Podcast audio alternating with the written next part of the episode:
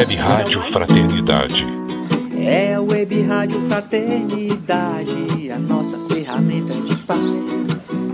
Invadindo ruas, campos e cidades, com amizade, amor, muito mais.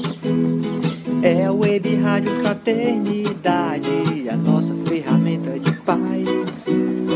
Invadindo ruas, campos e cidades, com amizade, amor, muito mais. Esteja sempre em contato com o bem. No site e no aplicativo da Web Rádio Fraternidade, você encontra orações diárias, palestras e estudos que te sintonizarão com os ensinos do Cristo. Para acessá-los, basta entrar no site www.radiofraternidade.com.br ou baixar o aplicativo da Rádio Fraternidade.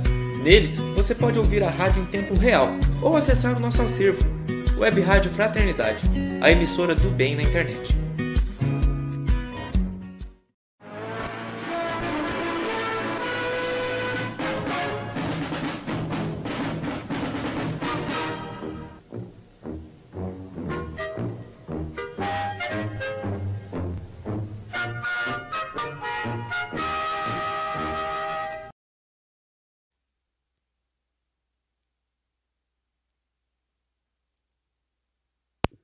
Muito bem, internautas, ouvintes da nossa emissora do bem, a nossa web rádio Fraternidade. A gente está começando aqui mais uma edição do programa Pinga Fogo, edição número 74, dia 27 de setembro de 2021. A Divina já já está chegando. Deixa, deixa eu chamar ele ali do outro lado. Muito boa noite, senhor Jorge. Olá, Rubens. Boa noite para você. Hoje eu estou fazendo aniversário. Tá, parabéns. Faz um ano que eu quebrei o braço. Nada como recordar essa data, né? Você atravessando aquele canteiro e de repente, tum, né? Te passaram uma rasteira. Quero aproveitar para agradecer a todos que oraram por mim, Sei que não foram poucas as pessoas e dizer a vocês que as orações deram resultado. Meu fisioterapeuta... É, tô vendo o ombro, o ombro está no nível aí, ó. É, o meu, meu fisioterapeuta diz que a minha recuperação é acima do esperado para o, o, o, a complexidade da fratura, que quebrou o osso em quatro pedaços. Igual ele não ficou mais. É. Igual ele não ficou mais. Meus braços agora, no máximo, eles marcam 11 horas da manhã, não marca mais do que 11 horas. Aquele tanto de pino, né? É, um ponteiro fica no 12, o outro só vai até o 11, se muito.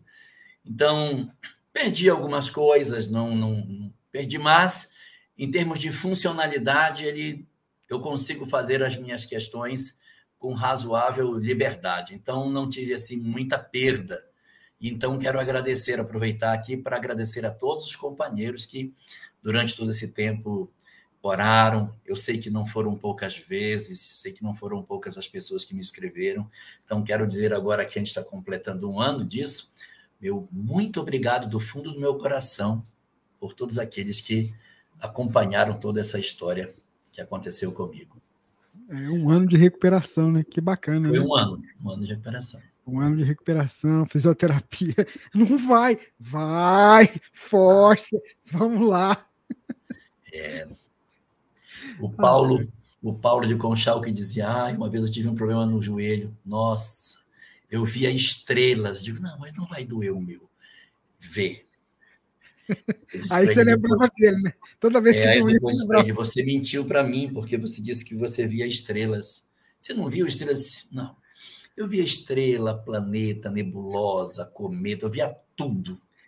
Mas no hum. final você fica muito bem. A fisioterapia vai exigindo de você eu estou brincando, assim, que a gente sente muita dor. Não.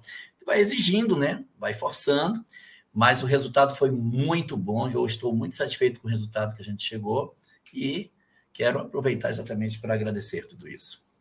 Tá certo. E agradecer ao fisioterapeuta que teve muita paciência para lidar com o Jorge. O meu fisioterapeuta foi espetacular, tudo isso. Nossa, ele foi incrível. Tá certo. Então, Jorge, a Divina está chegando aqui para acompanhar com a gente. Você tem que pegar seu computador lá, porque esse daqui estragou, tá no concerto. Você vai ter que pegar o notebook. Então, quando a Divina pega lá para se preparar para a gente aqui, vamos fazer a nossa prece? Queria agradecer a Jesus, a esse divino amigo, que possa nos envolver neste nosso trabalho que se inicia. Vamos para a edição número 74, Senhor que o nosso querido irmão Jorge possa continuar sendo o teu instrumento, trazendo o esclarecimento, o consolo a tantos corações espalhados pelo mundo. Que ele possa ser inspirado pela tua equipe. E que aqueles irmãos nossos, onde estiverem, ao vivo, ou acompanhando em outro momento, também possam receber a assistência de ti, fortalecendo cada um para os embates da vida, para que consigam superar as adversidades e, com certeza, dar os passos de crescimento e de evolução. Sob o teu amparo, Senhor, e a tua proteção, nós vamos iniciar a nossa tarefa na noite de hoje. Antes da gente começar, eu queria aqui, né, Jorge, lembrar os nossos amigos que estão sempre é, nos auxiliando, né? Ajudando a gente a retransmitir esse nosso trabalho. Então vamos lá, os nossos amigos da FEB TV, pessoal da Rede Amigo Espírita, da TV7, da Web Rádio Amigo Espiritual, pessoal do Espiritismo.net, pessoal do Portal da Luz, da TV Secal, da Ediluz e do Instituto IDEAC, o nosso carinho, a nossa gratidão por somarem conosco nessa tarefa. Pedir a Divina para dar o seu boa noite aqui para o pessoal também, Divina. Olá, pessoal. Boa noite a todos. Me perdoe aí o atraso, mas tá feio o negócio aqui pro meu lado. Resolver estudar depois de velha é difícil, né? Mas tá bom.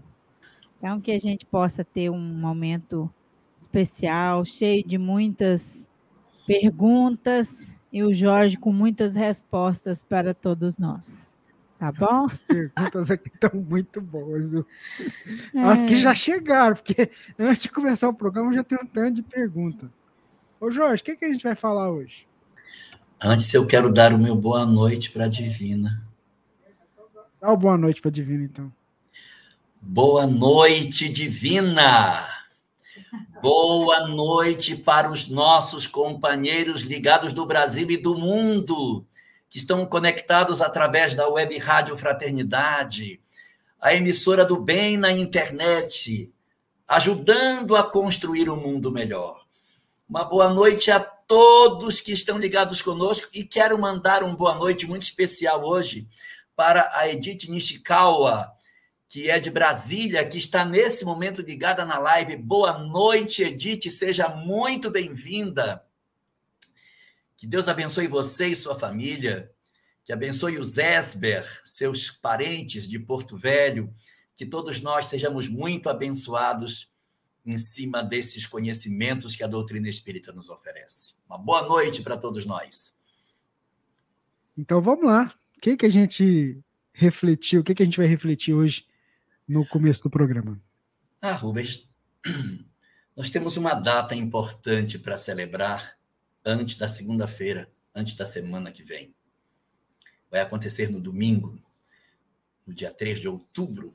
Nesse nosso domingo, celebramos o aniversário de Allan Kardec. E é uma data que, não que ela em si seja importante, mas importante é a missão desenvolvida por Kardec durante a vida. Você já imaginou o que é recolher um conjunto de perguntas e respostas num mar caótico de informações e em um ano e meio conseguir organizar esse saber, confrontar todas as coisas, organizar esse conteúdo, disciplinar uma metodologia consistente para validar todo esse conhecimento. E depois de todas essas coisas, criar uma obra que tem um índice extremamente lógico para você localizar o que você quiser nesse emaranhado de dúvidas e de perguntas que temos. a genialidade só do índice do livro dos Espíritos já seria suficiente para admirarmos a sabedoria de Kardec. Mas o dom de poder tratar esse conteúdo dentro de uma obra e criar uma metodologia para poder trabalhar esses conceitos é maravilhoso demais. Porque o trabalho dele, na verdade, é que conseguiu estruturar esse conjunto de verdades para que a gente tivesse um roteiro seguro para poder seguir. Ah, o que seria de nós se não tivéssemos um conjunto de literatura razoavelmente estruturado dentro da lógica, dentro dos conceitos que a nossa humanidade já tinha construído à época, para que nós pudéssemos hoje ter um roteiro seguro de informação. Uma informação que nos ajuda a entender o que somos, qual o propósito das nossas vidas, entender a razão das nossas dores, dos nossos sofrimentos compreender o que é de fato estar entre as criaturas humanas e, além de tudo, o destino de todos nós, o destino da humanidade. Trazer respostas que há tantos e tantos séculos e milênios a humanidade tateando no escuro tentava encontrar a saída. Então, essa obra magistral, trazida por Allan Kardec, na verdade, é o grande edifício doutrinário através do qual nós conseguimos ler as nossas próprias vidas e encontrar as formas efetivas de entender a manifestação da vontade de Deus entre os homens. Então, nesta nossa noite de hoje, já que o nosso trabalho não ocorre no dia 3 de outubro, mas já que na semana que vem será 4 de outubro, então nós vamos hoje aproveitar para dizer o nosso muito obrigado porque, a bem da verdade, as coisas que temos discutido aqui ao longo dessas 74 semanas, elas surgem de uma única fonte: o conteúdo oferecido por Allan Kardec. Lives são muito boas. Assistir perguntas e respostas ao vivo pode ser muito bom, mas o conteúdo doutrinário da doutrina espírita não são as lives, são as obras seguras que garantem para nós o alicerce de conhecimento e de moral essencial para o entendimento da vida. A codificação espírita, o estudo da codificação é a base, né, Jorge? A gente já falou que muitas vezes, né, o estudo destas obras vão possibilitar a gente, ao ter acesso a qualquer outro conteúdo, conteúdo espírita, fazer o discernimento, né, Jorge? É porque de repente aparece uma obra estranha e você diz: esse negócio não está meio estranho? Como é que eu vou ter uma métrica para ver? Pega a obra básica. Se for consentâneo com a obra básica, pode ser verdadeiro, mas se ele colidir, desconfie. Pode ter alguma coisa que não está bem encaixada dentro de tudo isso. Mesmo. Então vamos ler as obras básicas, Salve Kardec, como tem uma música aí, né? Salve Kardec. Depois, até se eu achar ela aqui, eu toco ela aqui na rádio. Jorge, tem uma primeira pergunta aqui, essa é boa, hein? Ainda bem que é você que vai responder. A pessoa, não... a pessoa, pediu para não se identificar. Vamos lá. Elahá, gostaria de, de ter a sua opinião. Vamos voltar a ter algumas palestras presenciais e também os grupos de estudos e mediúnicos. Nesses grupos de estudos e mediúnicos, a, a, a proximidade é muita e alguns companheiros não quiseram vacinar. Como procedermos diante dessa situação?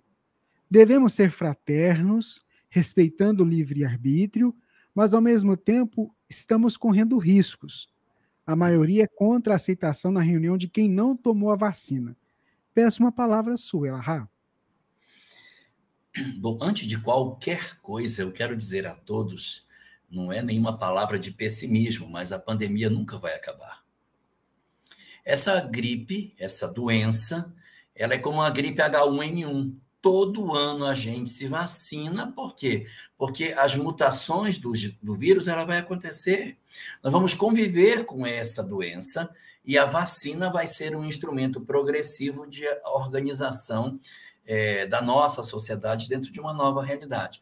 Não estou dizendo com isso que a gente não vai poder voltar à vida de normalidade, assim chamada, que a gente tinha no ontem. Não.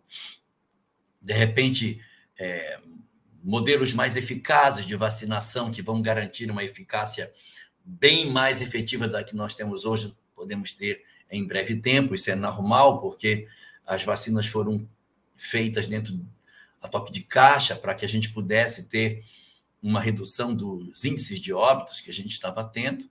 E, evidentemente, que as pesquisas continuam e novas formas de aprimoramento dessas substâncias vão surgir, garantindo certamente no futuro próximo uma vacinação com maior índice de acerto, tal como a gente tem hoje das vacinações contra a gripe, que possuem uma, uma condição bem mais elevada de expectativa. Então, nós não podemos imaginar que vai chegar um momento em que, pronto, tudo vai normalizar e ela vai desaparecer. Ela não vai desaparecer, ela vai continuar conosco. E aí, as vacinas mais eficazes vão garantir para nós uma, uma imunidade maior.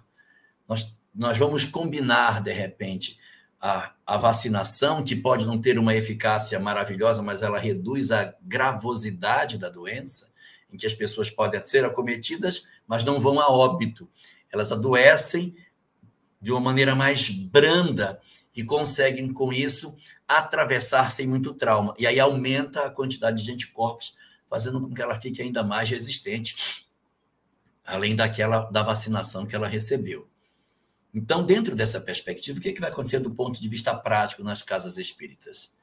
O ideal é que nós tivéssemos um ambiente bem mais seguro para trabalhar que nós, de fato, conseguíssemos ter um ambiente onde nós tivéssemos segurança absoluta que o, o, o retorno das atividades presenciais é, não, não ofereceria um risco às pessoas. Mas, a, mesmo na condição da vacinação, a gente não está ainda com uma vacinação com absoluta capacidade de evitar com que as pessoas adoeçam. A gente tem visto, né? Houve uma queda da incidência, mas ainda existem pessoas que estão se infectando, se infectando com menos intensidade, outras até estão tendo eh, intensidade forte, porque a vacinação não é perfeita, ela possui seus níveis de, de sucesso, a gente sabe disso. Então, no retorno para as atividades presenciais, o ideal é que não fosse essa realidade. Mas a realidade é essa. O retorno das atividades do ponto de vista presencial ainda se dará com uma perspectiva de insucesso dentro disso. O que, que se pode fazer, então, do ponto de vista prático? Ponto número um. Por decisão da Federação Espírita Brasileira, a FEB ela vem orientando para que as atividades presenciais ainda não sejam retomadas. A Federação Espírita Brasileira sugere que a gente faça ainda uma, um aguardar para uma decisão mais à frente. Mas as casas espíritas têm considerado a necessidade de retornar para atender, para recolher e tal.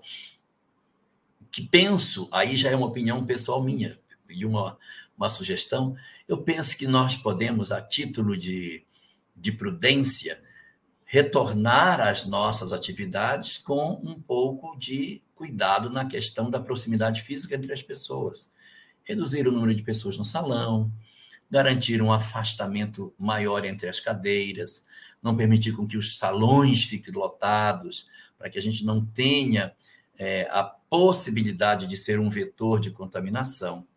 E nas reuniões mediúnicas, da mesma forma.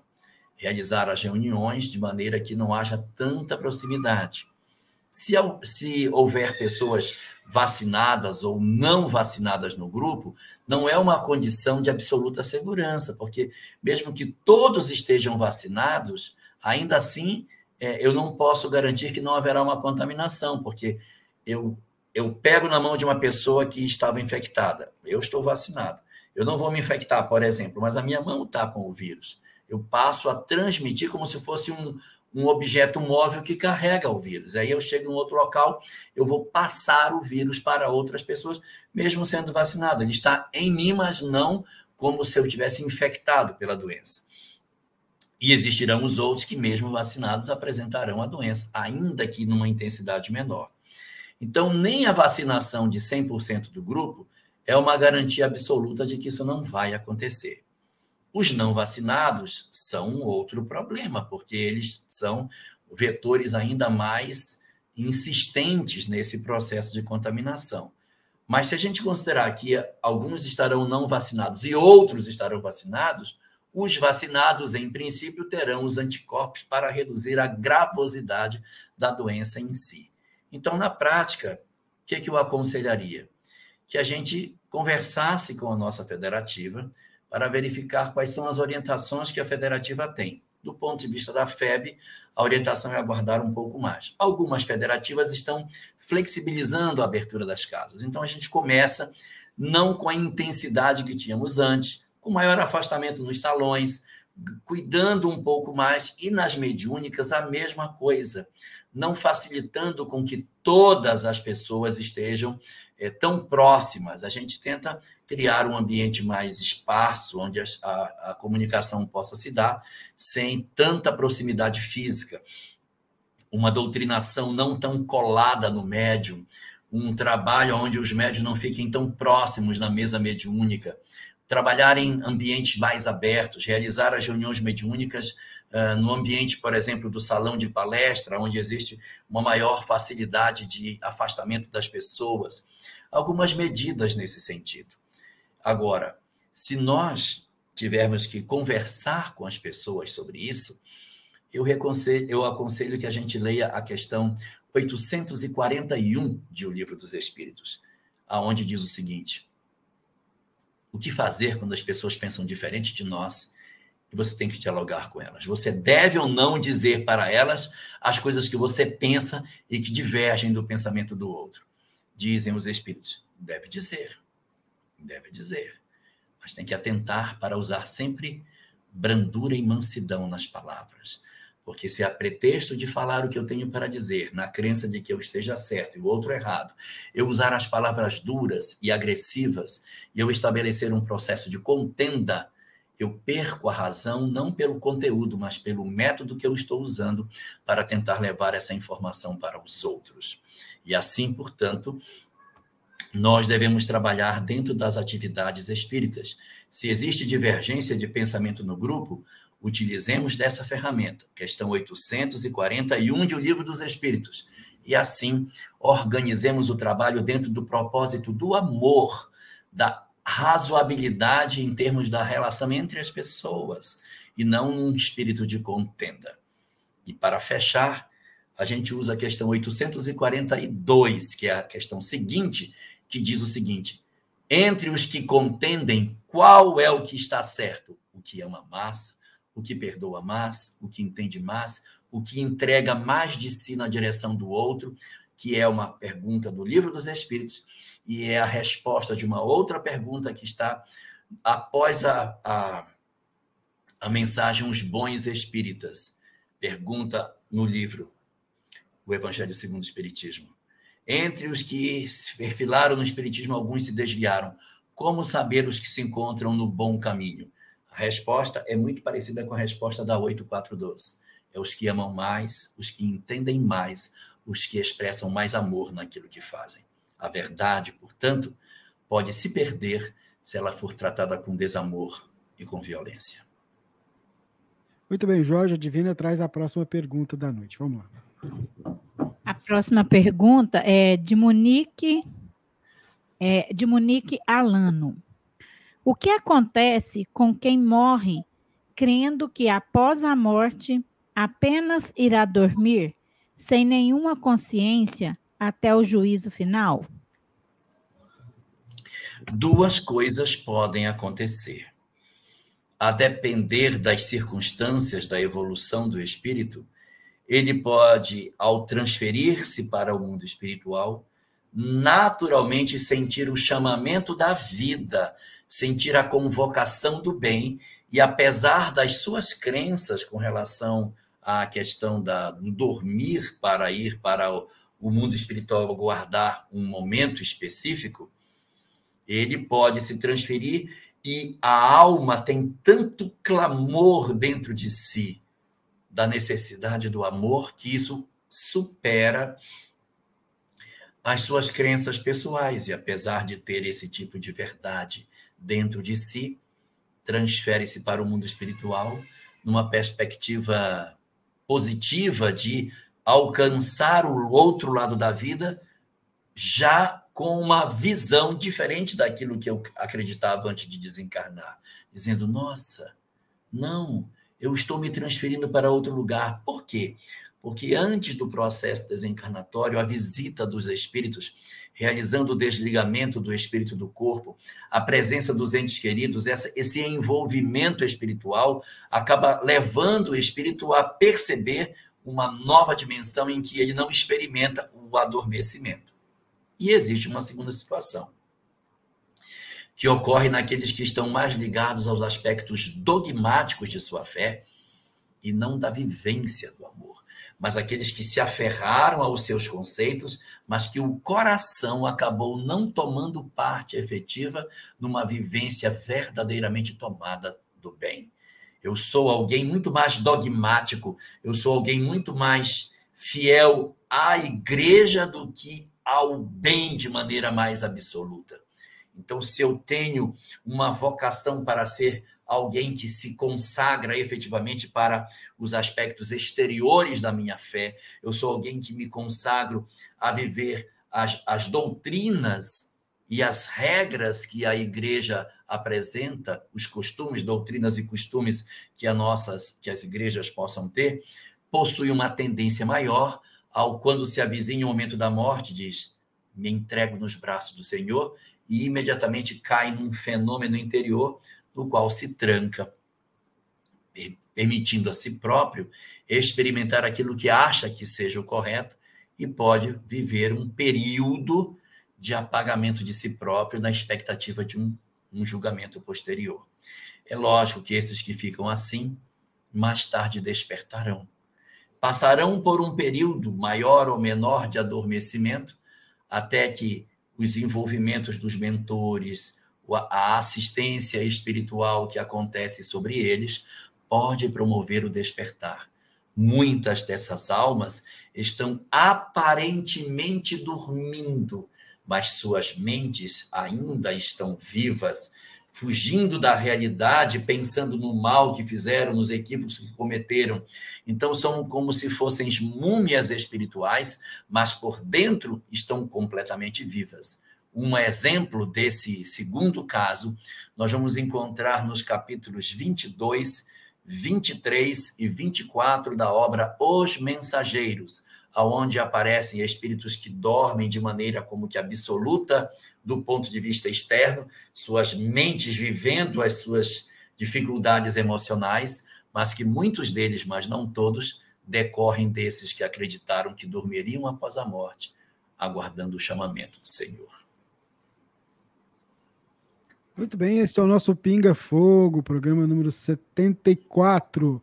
O Everson está acompanhando a gente. Ele tem uma pergunta interessante, Jorge. Por que, que Simão Pedro cortou a orelha do guarda que prendeu Jesus? E não a mão ou atingiu outra parte do corpo? Ele deve ter tentado. Ele deve ter tentado. É importante observar que os guardas que vieram prender Jesus não eram poucos eram muitos.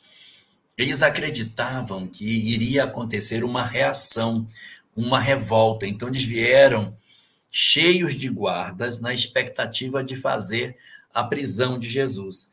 Algumas traduções desse momento do evangelho fala que veio uma coorte. Uma coorte são 500 homens.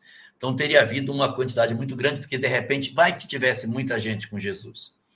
Ia ser um horror para prendê-lo, mas eles o encontram sozinho. Ele dialoga com os homens sozinhos, ele está próximo de alguns discípulos, que inclusive fogem. Tem um deles que é tomado no Evangelho de Marcos, ele é seguro pela roupa e ele sai correndo nu e deixa a roupa na mão do guarda. Então cria-se um momento de tensão nessa hora. E Pedro, tirando a sua arma, ele então ataca Malco, que é o nome do sumo sacerdote, do servo do sumo sacerdote. O nome dele como Malco só aparece no Evangelho de Marcos. No Evangelho de Mateus aparece só o servo do sumo sacerdote. E no Evangelho de Marcos aparece o nome Malco. Ele deve ter tentado acertar Malco em algum lugar. Na hora acertou na orelha, mas a tentativa dele seria tentar fazer algo, mas era inútil, eram muitos homens, eles eram poucos, eles não eram guerreiros, eles eram pescadores. Tentar fazer alguma coisa nesse sentido era uma bobagem. E é muito surpreendente que, mesmo ele tendo atacado o servo do sumo sacerdote, não tenha acontecido da parte dos guardas uma reação de atacá-los de volta. Jesus, segundo a narrativa, vai no chão, pega a orelha de Malco e coloca no lugar. E muitos consideram isso um milagre extraordinário, porque ele cola a orelha de Malco e diz: Pedro, coloca a tua espada na bainha. Não beberei eu, porventura, o cálice que meu pai me deu? E as pessoas dizem: Nossa, que milagre incrível. Mas o milagre maior é a turba dos homens não terem atacado todos e terem matado os discípulos do Cristo. A, a, a autoridade moral dele se impõe nessa hora. Porque que dizem as narrativas que na hora que tudo isso se forma, o Cristo diz para eles: A quem buscais? Se é a mim que buscais, deixai-os livre. Ó, por quê? Porque na hora que acontece o incidente, a movimentação dos guardas é lógico conter a revolta, conter a, a tentativa de agressão dos homens. Não. Se é a mim que buscai, deixai-os livres. E, impressionantemente, soldados que são indivíduos treinados para reagir a um processo de agressão não agridem os discípulos e eles conseguem sair. Isso é o que é o mais surpreendente. Então, você pergunta por que, que ele cortou a orelha, não foi a mão, não foi o pé, o pescoço. Ele deve ter tentado, mas na confusão do momento, sendo tantos homens e os discípulos tão poucos, o máximo que ele conseguiu foi cortar a orelha do outro. Muito bem, edição 74 do Pinga Fogo, 27 de setembro de 2021. Divina traz, traz para a gente a próxima pergunta. A próxima pergunta. É, tenho pensado esses dias num problema que a pandemia trouxe. Foi o sentimento de culpa por ter transmitido o Covid. E houve até casos de pessoas que suicidaram pela grande culpa. A pergunta seria: como lidar com o sentimento de culpa por ter transmitido o Covid para outras pessoas? Bom, primeiro, a primeira observação que a gente tem que fazer é que ninguém tem garantia se foi ele o vetor da transmissão. Porque outros podem ter sido é, o transmissor da doença. Nós temos várias situações, não são poucas, de pessoas que dentro de uma família, alguns pegaram e outros não pegaram. Olha como é que pode. Então, nós temos uma família, pai, mãe e duas filhas. Todo mundo pegou na casa, uma filha não pegou. Ué, não pegou? Não, não pegou. Então, isso significa dizer que muitas vezes a convivência no lar não determinou que alguém pegasse a doença. Meu caso particular. Sâmia pegou a doença. Sâmia pegou. Mas eu e Daniel, nosso filho, que estávamos juntos na mesma casa, não fomos infectados. Só ela. Ela ficou isolada, se tratou, ficou bem. Então, se, uma, se dentro de uma residência a família inteira se contamina, eu não posso determinar assim. Fui eu que peguei. Fui eu, perdão, fui eu que transmiti. Essa pessoa pode ter tomado de outra situação. Porque o que, que pode ter acontecido? Eu posso ter mais de um vetor em uma casa, então. Eu posso ter alguém pegou e outra pessoa da casa pegou de outro lugar, pegou no supermercado, pegou do, no ambiente, pegou no ônibus, pegou no trabalho, sei lá, no entregador que veio trazer comida, alguma coisa, não foi de mim. Então, o primeiro elemento que a gente tem que considerar é: eu posso não ter sido o vetor. Essa é a primeira coisa.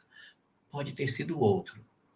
E o segundo ponto a ser observado, que é mais importante do que o primeiro, é que a desencarnação não é uma obra do acaso. Se de repente uma pessoa pega uma doença qualquer que não é determinante para a sua existência, Isso, de repente, não tem um ascendente espiritual. Eu, eu fui no meu trabalho, peguei uma conjuntivite. Nossa! Ah, você pegou conjuntivite? Conjuntivite do passado. Não. Uma conjuntivite, fiquei uns dias com meus olhos ardendo, vermelho, comprou colírio, passou, ficou bom. Aquilo não determina uma história para o futuro. Essa doença não alterou o curso da existência, portanto, ela não é significativa. Mas se alguém tem um acidente, se alguém experimenta uma doença ou algo que seja e altera o curso da existência e deixa essa pessoa com graves sequelas ou de repente leva esta pessoa a óbito, isso não pode ser obra do acaso. Então nós não podemos dizer assim, eu fui o culpado em trazer. Se não fosse eu, fulano não teria desencarnado. A gente não pode fazer esse raciocínio, porque existem inúmeras formas das pessoas se contaminarem. Ah, mas a minha mãe não saía de casa, só eu que saía, então fui eu que trouxe. Ah, tem tanto caso de pessoas que não saíam de casa que se contaminaram. Tantos, tantos casos de pessoas que fizeram todos os cuidados, mas a doença os atingiu. Outros até se expuseram e acabaram até nem se contaminando, mas houve gente que se preservou o máximo. So, so, moravam sozinhos, fizeram tudo certinho, mas ainda assim acabaram se contaminando por algum motivo qualquer.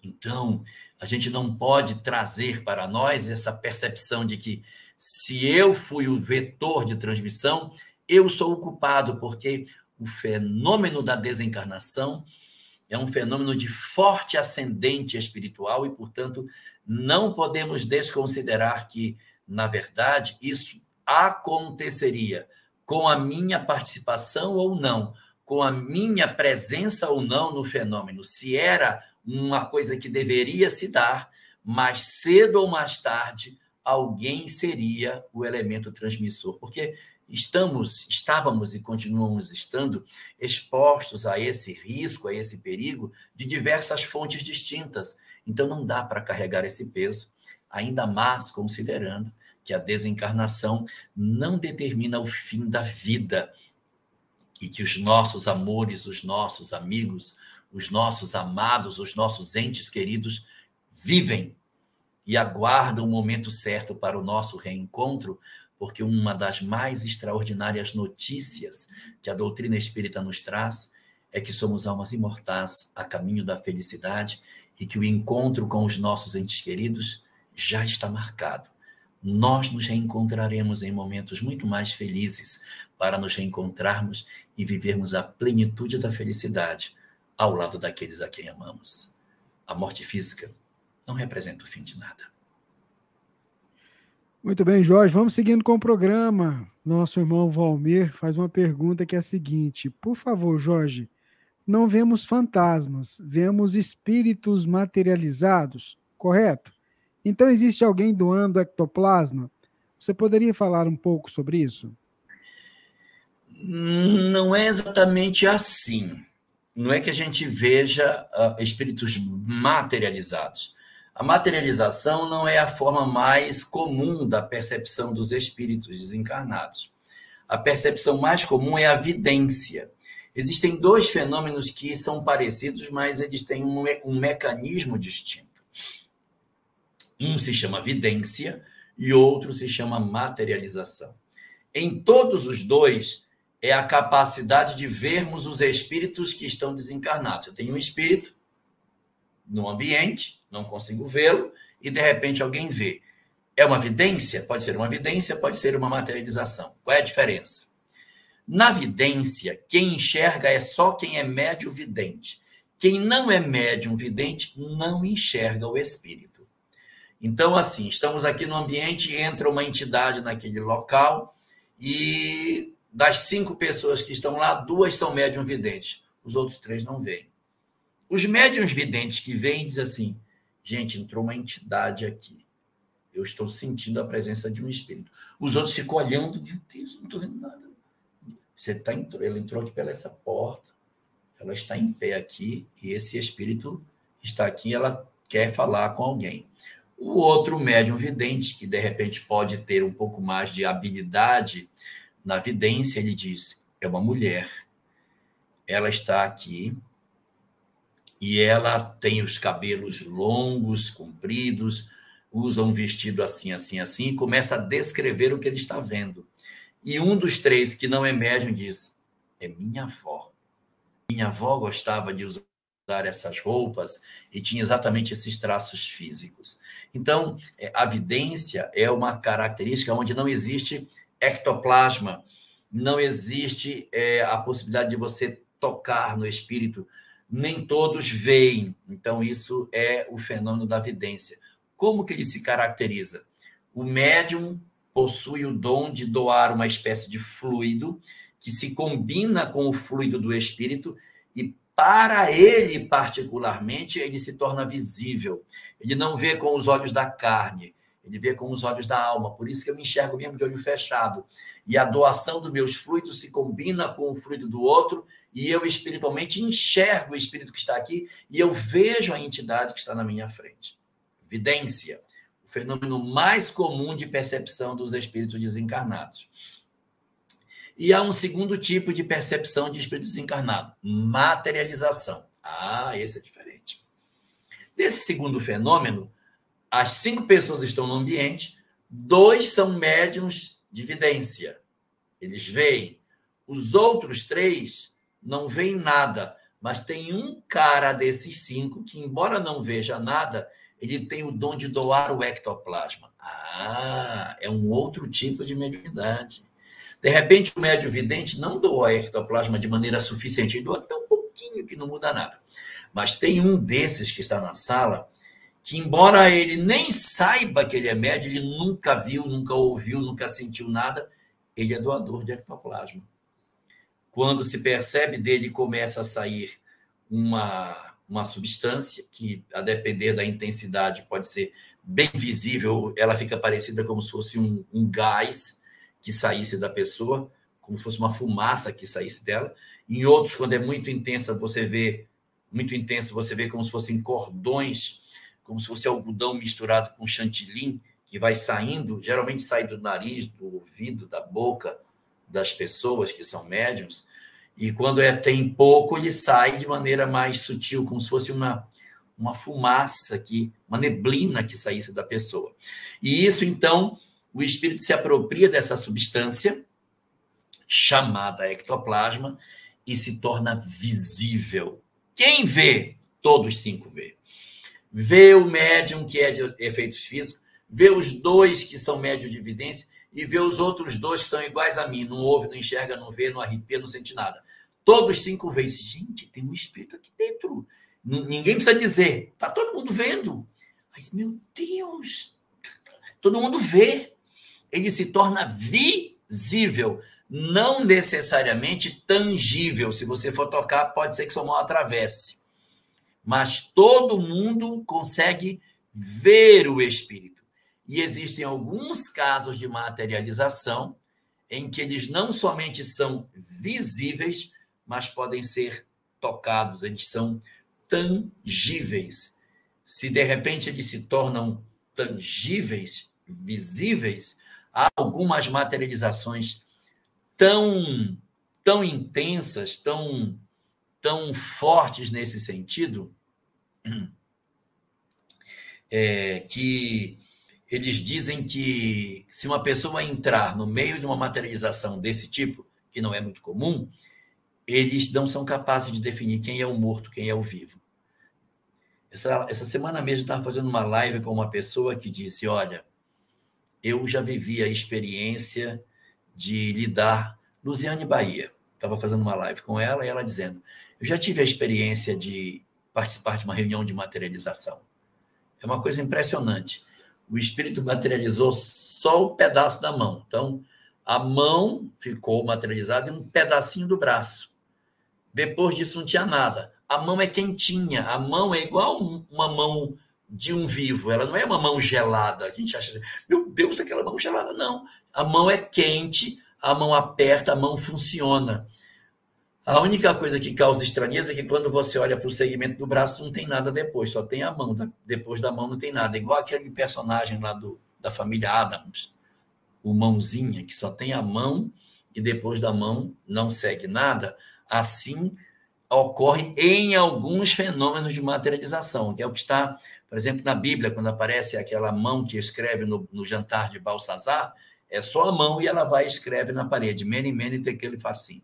Então, esse recado escrito em hebraico na parede é de uma mão materializada. Portanto, não se deve dizer que todo fenômeno em que se percebe os espíritos pela visão seja um fenômeno motivado por ectoplasma.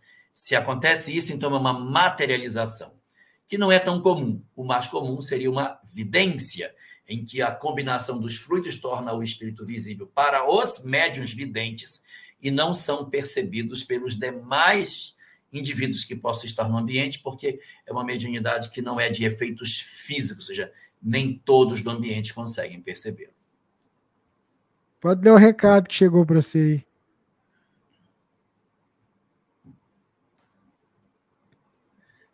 Qual é o nome dele?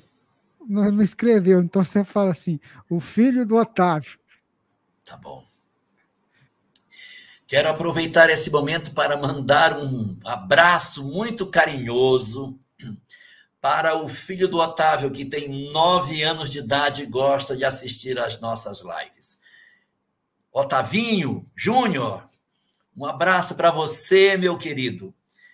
Um abraço muito, mas muito carinhoso para você. Fico muito, muito feliz com a sua presença com a gente.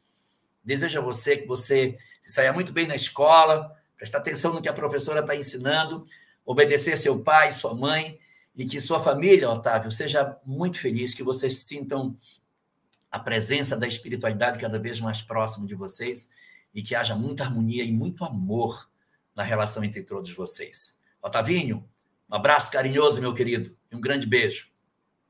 O que eu achei mais legal, ele diz: não entende quase nada, mas assim mesmo eu gosto. Tem nove anos. vamos, vamos, vamos lá, Divina, próxima pergunta.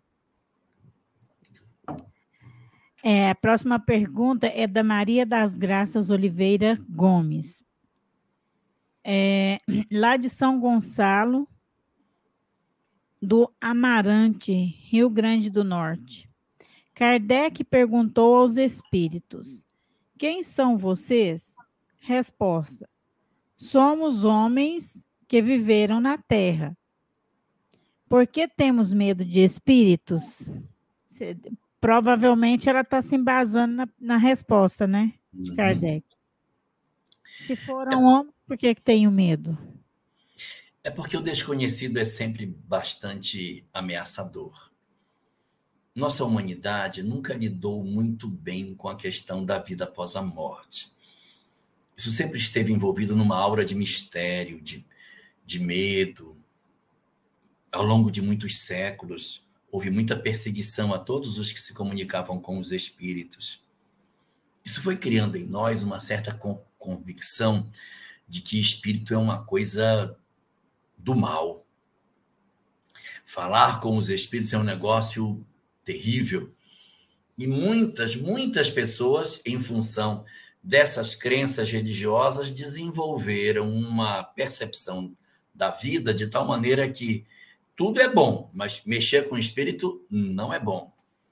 Então, apesar de nós termos a leitura de que são as almas dos homens do lado de lá, tem muitas pessoas que têm medo dos espíritos, porque, como eles são seres invisíveis, eles podem fazer o que a gente não enxerga e nos prejudicarem.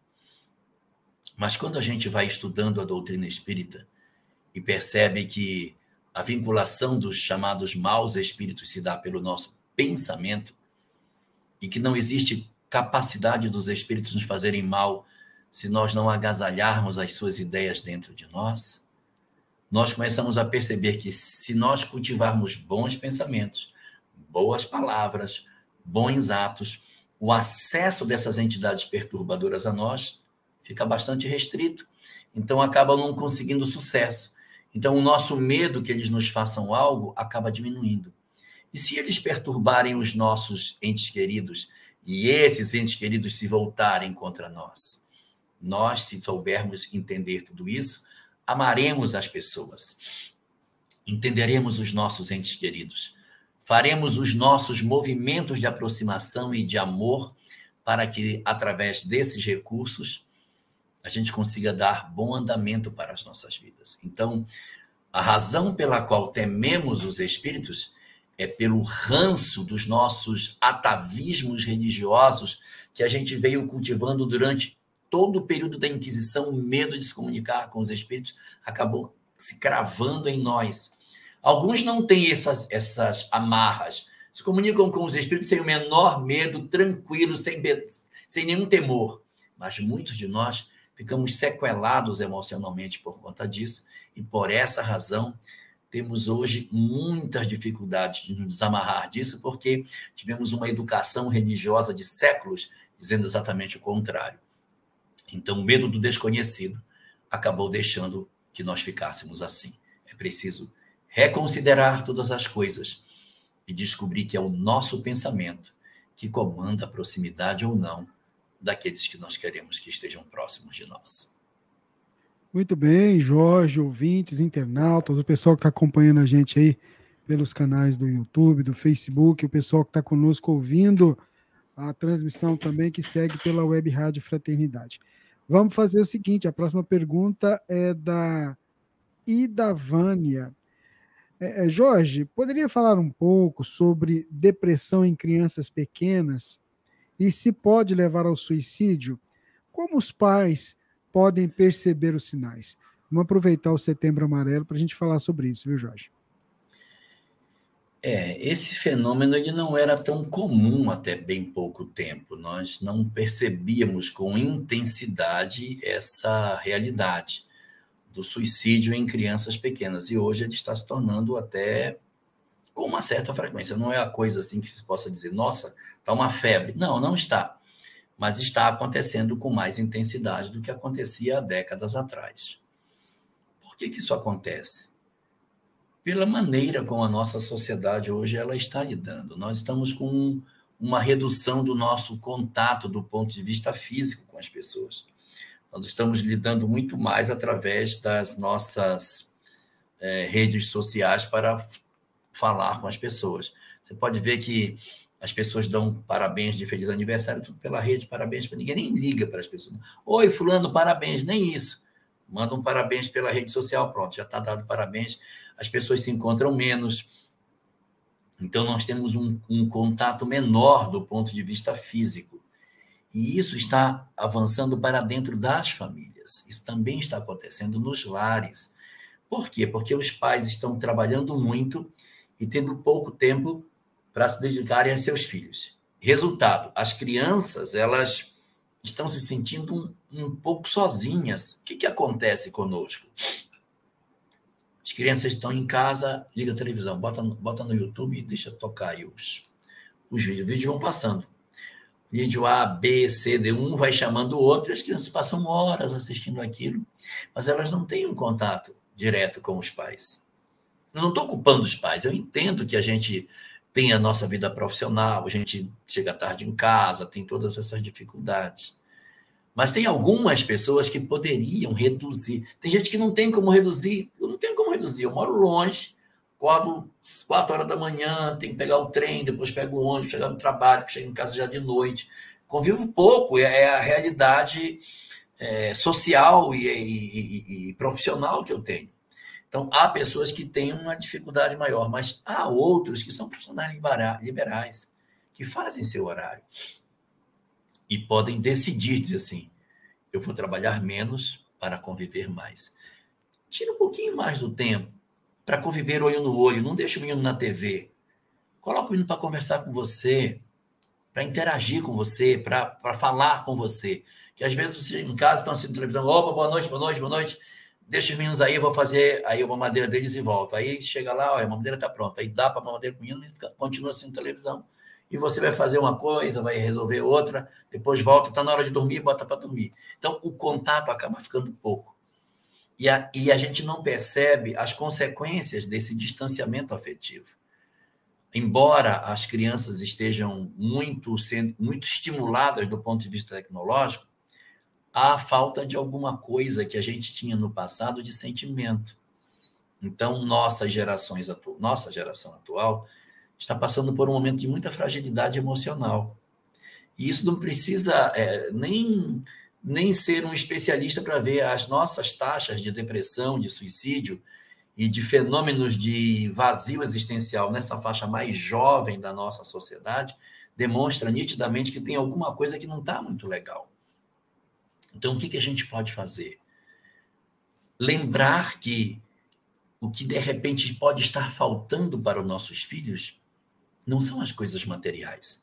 Nós temos muito a tendência de achar que a gente precisa trabalhar mais para dar mais conforto para os nossos filhos. Mas a gente pode dar mais do que conforto, oferecendo algo que o dinheiro não compra, que somos nós. Então, se a gente bem lembrar, as nossas lembranças de infância são coisas que o dinheiro não comprava. É correr na rua, é comer fruta no pé da árvore, subir na árvore, jogo de bola, é, são as coisas que a gente fez e que não tinha dinheiro envolvido. Era a presença de pessoas que fazia as coisas serem mais fantásticas. Então, na perspectiva de nós reduzirmos isso, o que fazemos? Conviver mais com os outros.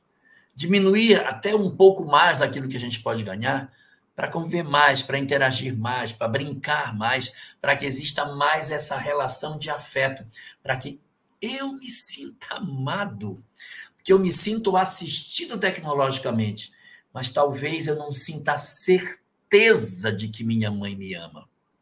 Ela passa e ela não me enxerga.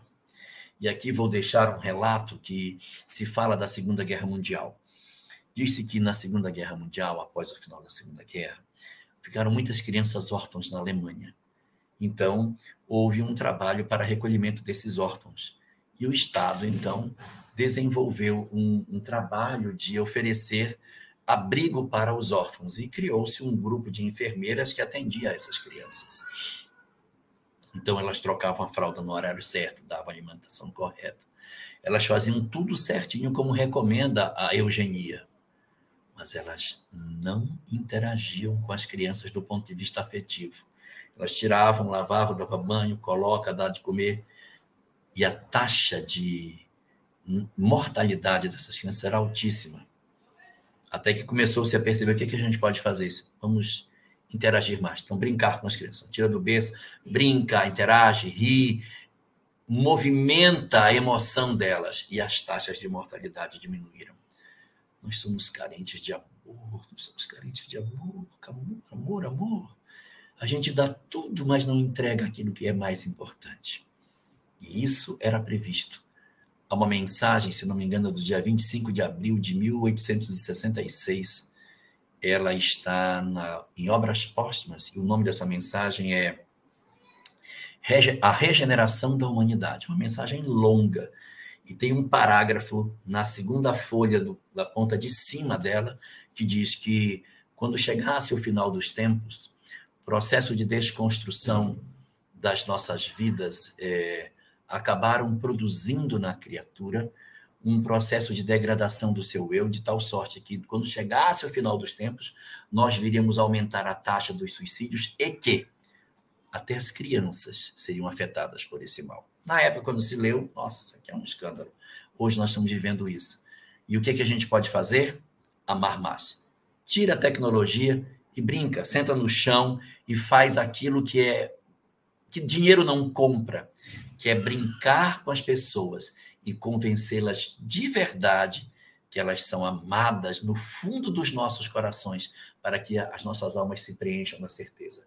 Meu pai, minha mãe ou aqueles que nos cuidam nos amam profundamente. Nós somos importantes e por isso sacia, enche a taça e diminui a, a possibilidade da depressão tomar os nossos corações.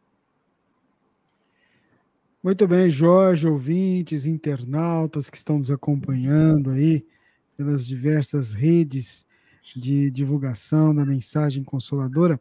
A Divina vai para a próxima pergunta.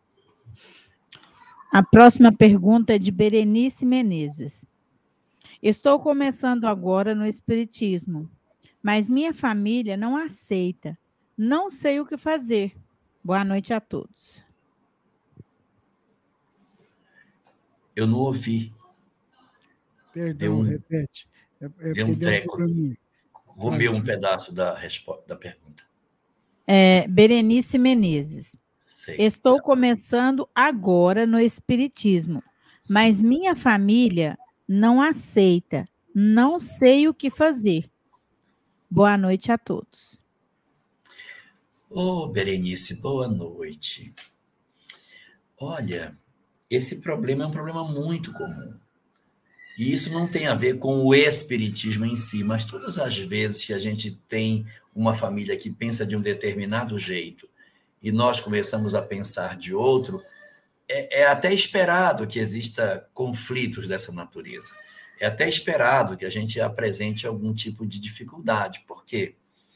Porque a família está acostumada a ter um determinado tipo de comportamento. Aí vem uma pessoa com outro tipo de conduta, isso é bem, bem amargo. Então a família, às vezes, não consegue trabalhar bem essa questão. Então, o que, que a gente precisa fazer? Primeiro, não contender. Não é vontade, não é proposta da doutrina espírita dividir a família.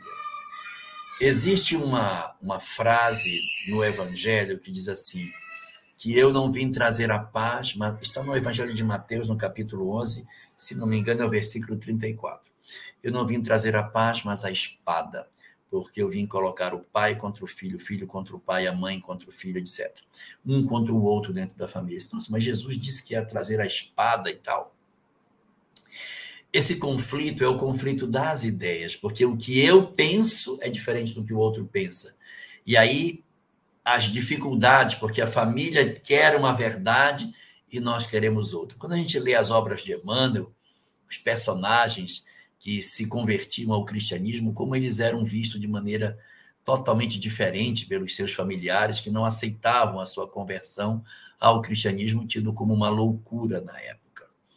Então, a mesma coisa, em grau menor, acaba acontecendo. Mas nossa irmã agora está com esse negócio de espiritismo. Isso é um negócio maluco. Nós nunca tivemos é, contato com isso. Vai mexer com o espírito, aí vem aquela crença de que é, mexer com o espírito é uma coisa terrível, uma coisa errada. Então, o que a gente deve fazer, Berenice? Entender que o objetivo que a doutrina espírita tem ao entrar nas nossas vidas é harmonizar o nosso lar, é harmonizar as nossas vidas, é promover em nós a capacidade de nós nos relacionarmos de maneira melhor com os nossos entes queridos. Então, o que eu lhe aconselho a fazer? Não pregue espiritismo para ninguém. Não tente convencer ninguém com aquilo que você aprendeu. Leia para você. Se alguém lhe perguntar, diga: ah, isso aqui funciona assim. Mas não tenha como propósito, vocês estão tudo errado. Isso aqui é que está. Então me responde. Não brigue, não tente impor as verdades que você está tendo contato. Não faça nada disso. Conviva com as pessoas com serenidade. A mensagem chegou para você? Para você. Se alguém da sua família se interessar, ofereça, mas não imponha aquilo que você acha que é correto para os outros que ainda não consideram que isso seja bom. Respeite cada um deles. Mas e aí como é que vai ficar? Convença-os pela sua conduta. Convença-os pela sua forma de viver. Quando você, diante de uma discussão, disser: Não vou fazer isso, nós não devemos fazer mal aos outros. Eu vou perdoar, falando: Você é louca de perdoar é o certo a fazer. Mas você não pode fazer. Gente, é o certo. E aí eles vão ver, nossa, mas ela mudou. Então é pela pelos frutos que se conhecerá a árvore.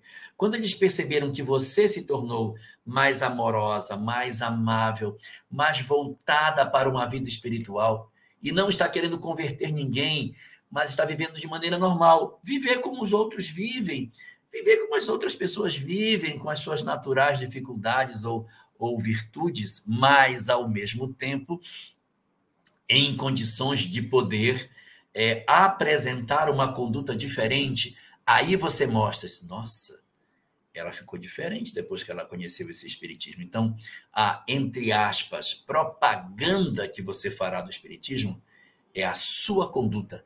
Seja você o livro vivo daquilo que você conhece para que os seus irmãos leiam em você o Espiritismo. Não dê o livro para ele ler, não vai ler. Que eles leiam em você, que você seja a carta viva do Cristo para que os seus irmãos reconheçam aquilo que você se transformou. Só para deixar um exemplo, há uma, um capítulo no livro Boa Nova, o capítulo chamado Joana de Cusa. Joana de Cusa conhece Jesus e fica encantada com a sua doutrina e diz: Senhor, tenho uma família muito difícil, meu marido é uma pessoa intragável. Não aguento mais a convivência com ele. E descobri na tua doutrina tudo que eu gostaria de viver. Quero te seguir, quero deixar para trás tudo aquilo que eu não gosto e de seguir, porque agora eu entendi o, entendi o propósito da vida. Eu amo a mensagem que tu trouxeste e quero me entregar inteiramente a essa mensagem nova que renovou a minha vida. E Jesus responde para Joana: Se é verdade que entendeste o que eu prego e que amas a minha mensagem, então volta e socorre teu marido. Ele não aceita que ela a siga, mas a devolve para o lar, para que ela conviva ali, ajude o marido, que chamava-se Cusa, a se melhorar e que ela se libertasse do seu desamor, da sua dificuldade e pudesse assim oferecer-se em sacrifício no processo de resgate do seu grupo familiar. Da mesma maneira, lhe digo: volte e ame seus familiares e não queira convertê-los, mas convença-os pela sua conduta e interprete nos seus dias tudo aquilo que você tiver a chance de conhecer. Muito bem, Jorge, muito bem. Nós já, já são 22 horas e 7 minutos. Tem uma pergunta interessante aqui, Jorge. Na reunião mediúnica, por que, que alguns médiums, ao dar comunicação a espíritos muito deformados, por exemplo, se deforma também? Aí ele dá um exemplo aqui. Ó. Ao dar a comunicação de um espírito corcunda, fica com o pescoço torto e corcunda também. Isso pode acontecer com todos os médiums psicofônicos? Isso é uma tendência, não é? Porque o processo de encaixe do espírito no médium é um fenômeno através do qual há uma conexão de perispírito com perispírito. O perispírito do espírito desencarnado vem e se acopla no perispírito do médium. E quando esses dois se vinculam e criam um laço de, de, de conexão, as impressões de um interferem no outro. Então, da mesma maneira que o espírito está interferindo no médium, o médium está também interferindo no espírito. Eles estão em um processo que eu poderia chamar de uma hipnose, em que os dois, numa simbiose espiritual, as energias transitam de um para o outro. Então, eles acabam apresentando, sim, isso é bastante comum, as características físicas, entre aspas, que o espírito desencarnado possui. Então, se ele é um corcunda, o médium tem a tendência de se apresentar. Isso, você pergunta se vai acontecer com todos. Isso é tanto mais frequente quanto mais inconsciente se dá a comunicação.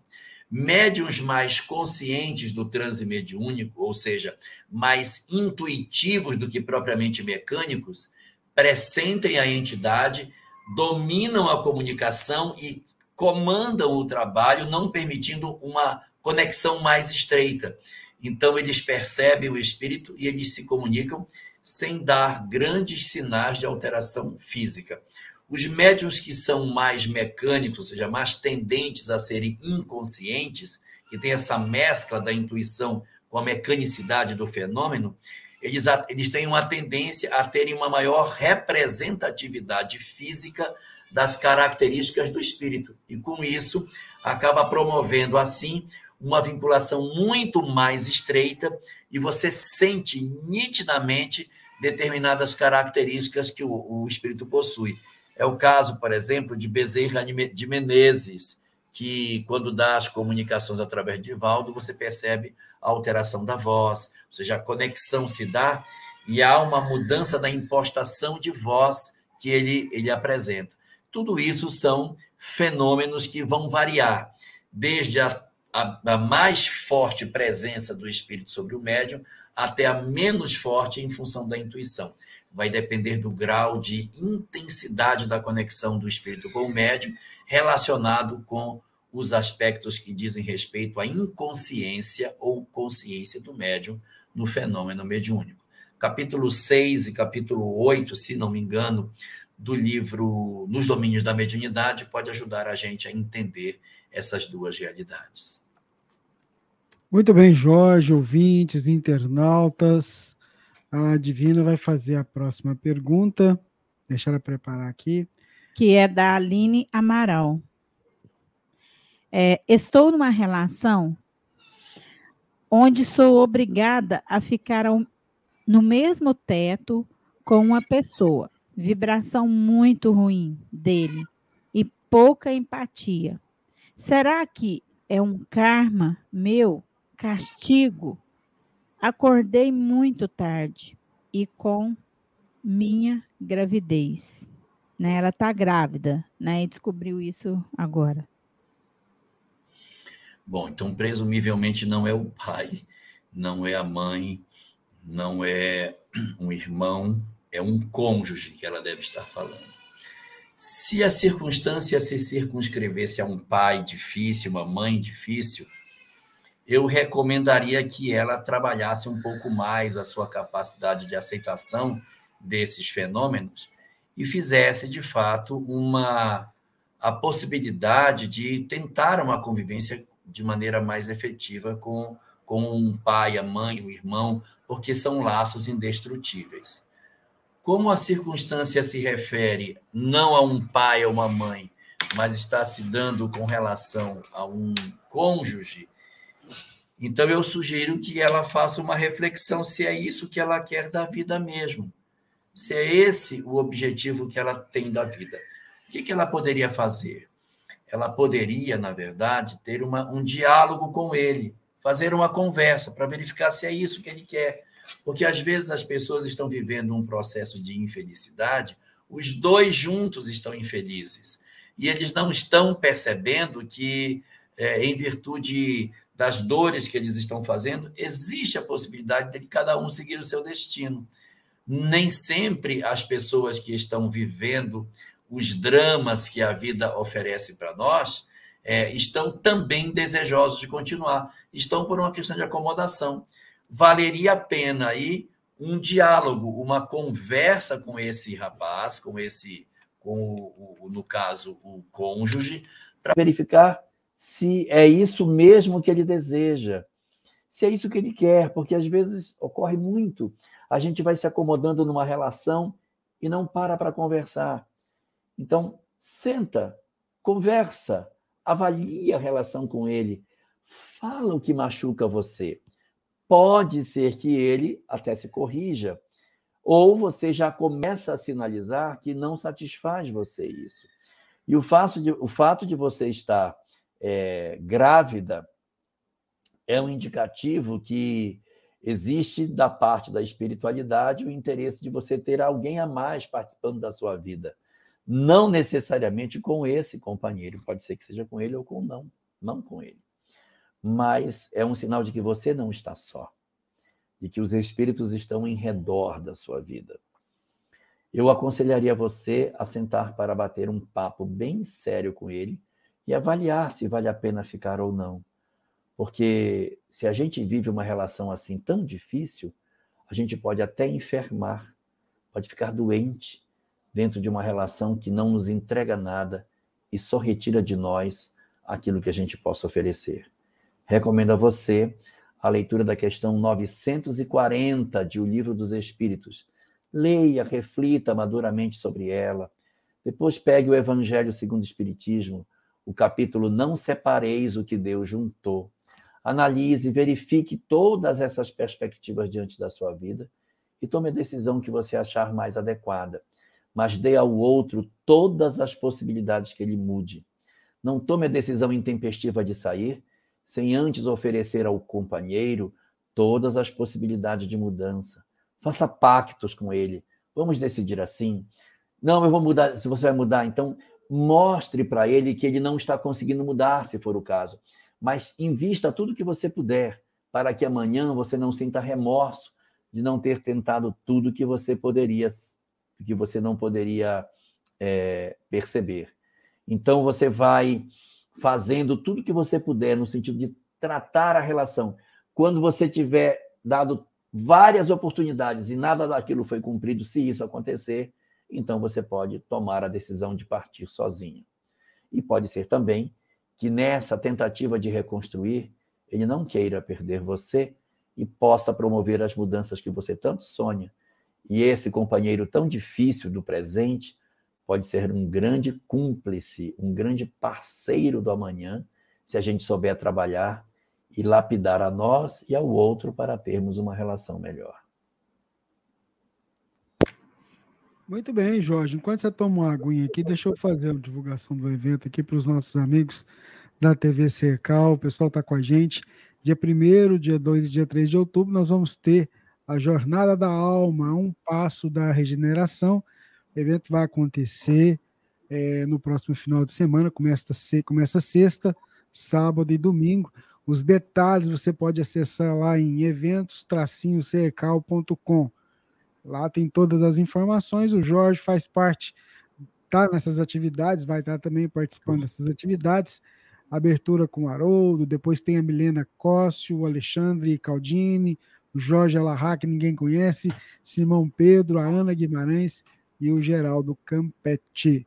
Então tá aí, imperdível, a gente vai retransmitir também esse evento. Fica o convite para que você possa participar é, desse evento promovido pelos nossos amigos da TV Secal, que a gente manda um abraço, o nosso carinho. Ô Jorge, tem uma pergunta muito boa aqui também, deixa eu recuperar ela aqui para você responder. É, vamos lá, ó. Jorge, quando Jesus andou sobre as águas, ele estava materializado ou era ele com o corpo que andava sobre as águas? Pedro estava fisicamente sobre as águas quando Jesus o chama ou ele era sonâmbulo? Bom, vamos lá. Este fenômeno acontece antes da crucificação de Jesus, portanto, ele estava num corpo carnal. Ele estava numa condição material. Pedro estava acordado quando Jesus o chama para a água, tanto que ele diz: Senhor, me ajuda, eu quero te seguir. E aí Jesus dá a mão a ele e ele anda sobre as águas, depois acaba não permanecendo e, e começando a afundar. Então, são, é um fenômeno material que estava acontecendo. Mas, que fenômeno é esse? É o fenômeno de levitação. Não é um fenômeno desconhecido dos iogues, não é um fenômeno desconhecido dos orientais. É um fenômeno muito comum. E nós tivemos um grande médium do século XIX, chamado Daniel Douglas Home, que foi um médium inglês impressionante, inclusive diferente de muitos médiums daquela, daquela época. Ele era um homem que, associado à mediunidade, tinha um coração grandiosíssimo. Ele associava à sua excelente mediunidade uma conduta irrepreensível. Há algumas pessoas que até comentam a possibilidade de que é, Daniel Douglas Home esteja reencarnado entre nós hoje, é, dentro do movimento espírita. Mas esse, esse personagem tão importante do movimento espírita, ele era um exímio médium de levitação. Vários pesquisadores de sua época perceberam ele levitando muitas vezes. Ele começava a se concentrar e é como se ele negasse a lei da gravidade e começasse a subir. E ficava no alto, as pessoas embaixo, e ele conseguia ficar nessa condição. Na história da igreja, meu Deus, quantos são chamados de santos porque possuíam a capacidade de ter esse dom de se é, movimentarem no ar, subiam. E no Oriente, entre os hindus, entre os iogues, quantos e quantos são dotados do dom de levitarem, de conseguirem ficar acima da condição de onde eles estão sentados, exatamente pelo dom de concentração que possui.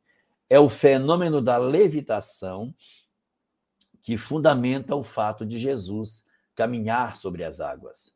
Nós temos dentro da Bíblia fenômenos assemelhados no Velho Testamento, quando Eliseu coloca o machado em cima da água. Estavam cortando uma, uma árvore e o machado escapou e caiu dentro do lago. E Eliseu então chamou o machado do fundo da água, e o machado veio subindo, subindo, ficou na flor da água, pousando. Aí Eliseu foi e pegou o machado de volta. Então, o fenômeno de, de levitação não é incomum. Muitos rabinos, como Baal Shem Tov, que é um grande rabino da história do judaísmo, também promovia fenômenos interessantes de levitação, semelhantes a esses. Então, é, dentro dessa perspectiva, é, a gente vai enxergar que a, a, nossa leitura que o Espiritismo faz sobre o fenômeno de Jesus andar sobre as águas não é tido como uma coisa fora da lei da natureza. É um fenômeno extraordinário. Mas nós temos diversos outros indivíduos que produziram fenômenos semelhantes. O que Jesus tinha de mais extraordinário não eram os fatos extraordinários que ele produzia, e sim a excelência da mensagem e a excelsitude da vivência de amor que ele fazia. Muito bem, vamos seguindo aqui que a Divina, a Divina vai fazer a próxima pergunta para a gente. Divina. A próxima pergunta é de São José do Jacuípe, feito. Peraí. Não, eu, pelo Ariel. Ele ouviu falar é, por um irmão dele, né, que quando ocorre um desencarne de uma criança antes dos sete anos, a criança não se vê como criança. Deve ser no plano espiritual, né? Se vê como um adulto. Somente após os sete anos que o espírito consegue discernir, discernir que estava como criança. Isso é verdade? Bom, é, não existe na doutrina espírita essa marcação de sete anos para isso. Mas o que se observa é que quanto mais tenra a idade, e aí eu não vou falar de sete anos, vou falar de idade, quanto mais tenra, maior é a rapidez com que o espírito retoma a sua condição de adulto. Em que sentido? O espírito desencarnou tinha um mês de idade.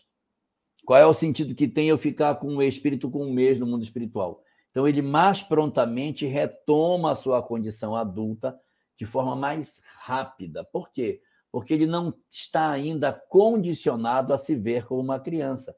Ele ainda nem percebeu direito que ele reencarnou, ele ainda tem um mês de idade, dois meses, seis meses, ele ainda nem entendeu direito o que está acontecendo, ele está readaptando as suas condições espirituais ao novo corpo. Então, quanto mais cedo a criança desencarna, mais rápido espera-se que esse espírito retorne à condição adulta. Agora, quando você tem um espírito que ele já vai tendo um, um caminhar maior na condição da infância, ele já está criando condicionamentos. Eu sou uma criança, eu sou uma criança, eu sou uma criança. Ele pode, eu disse pode, desenvolver um processo de alguma espécie de resistência a retornar à condição adulta. Um espírito bastante evoluído, que desencarna como criança, ele tem a tendência de também rapidamente retornar à idade adulta. Mas ele era criança, estava com 10 anos, mas ele tem tanta grandeza espiritual que quando ele desencarna, em pouquíssimo tempo, ele retorna à condição dele de natural uh, percepção de como adulto.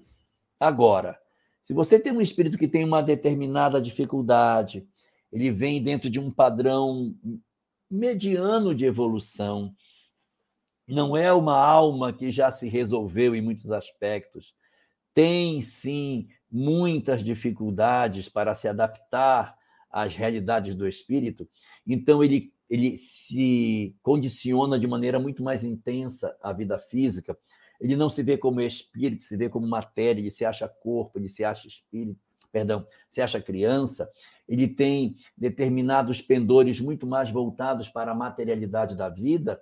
Então, esse espírito é uma criança, sim, é uma criança, mas ele está tão tomado pelas ideias do materialismo, tão tomado pelos condicionamentos da infância dentro da vida dele, que quando ele desencarna, ele não tem a prontidão de retornar à condição de adulto. Então, ele passa um tempo maior, eu disse, um tempo maior para retornar à condição de adulto, mas também vai voltar.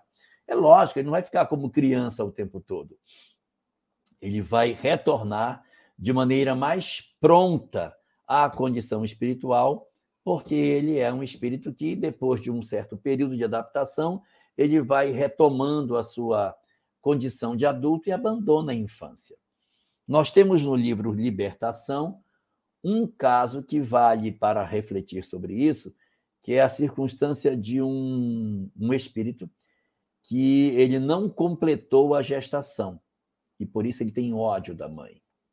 Então ele se apresenta no mundo espiritual com a forma física que ele tinha quando a gestação foi interrompida, exatamente para chocar a mãe. Então ele se apresenta deformado, mas com as características ainda de uma criatura que vivesse dentro de um ventre, para impor culpa na mulher que ainda não havia se transformado. Eu estou colocando isso não para que todas as mulheres que viveram essa circunstância entendam que isso vai acontecer sempre com todas elas. Mas aquelas que de alguma forma viveram essa experiência, mas que transformaram as suas vidas, reviram seus conceitos, hoje não fariam novamente isso, aconselham outras, estão envolvidas numa mudança de vida, elas não estão no estado psicológico que justifique serem cobradas na sua consciência porque já despertaram. Essa circunstância se aplica àquelas que fizeram e que hoje dizem: Fiz, faço de novo, não me arrependo do que fiz, aconselho que façam, porque é isso mesmo, tem que fazer. Então, para as almas cristalizadas e endurecidas, experiências mais dolorosas, mais candentes, aos que já mudaram seu psiquismo, a lei não possui mais essa forma tão rígida de promover o despertamento. Para essa mulher que era ainda bastante endurecida nessa proposta, a entidade se apresenta para culpabilizá-la ainda na forma de um ser em idade fetal. Então você vê que ele intencionalmente se preservou assim para impingir culpa à mulher. Então vai depender muito de cada caso e da condição espiritual que o espírito se apresente. Vamos lá, Jorge, a próxima pergunta. Jorge, sou mulher hétero, tenho três filhos. Sou avó, porém trago comigo um grande sofrimento. Desde que me conheço por gente, sou confundida com homem trans. Em minha jornada nessa existência, é comum eu ouvir olha a bichinha, olha o traveco, olha o 24 e outros adjetivos pejorativos. Isso acontece em todos os lugares que eu vou: cinema, parques, no trabalho, em restaurante, na rua. E cada vez que eu ouço isso, meu coração se enche de tristeza. Hoje sou aposentado e raramente saio de casa. Sou espírita, mas quase não, não frequento a casa espírita por medo, porque também lá ouvi palavras desagradáveis. Sinto que estou aprisionando um espírito alegre, feliz, comunicativo, por causa dessa situação. O que, que eu faço? Hoje sou separada, mas tive uma vida marcada por várias decepções amorosas porque não soube fazer boas escolhas de parceiros. Isso pode ser obsessão? Há algum tempo, ao deitar-me, senti um corpo me abraçando por trás, tipo conchinha. Eu me ajoelhei e orei imediatamente. Isso não me aconteceu mais, graças a Deus. Mas fiquei muito preocupada. Se puder me ajudar. Nada das nossas vidas pode ser considerado como algo determinístico do ponto de vista de que se nós obrigatoriamente temos é, um corpo que é visto pelos outros como mais masculinizado, isso determina que nós sejamos alguém que viemos de uma experiência do ponto de vista da inversão sexual. Pode ser que não. Nós temos algumas pessoas, algumas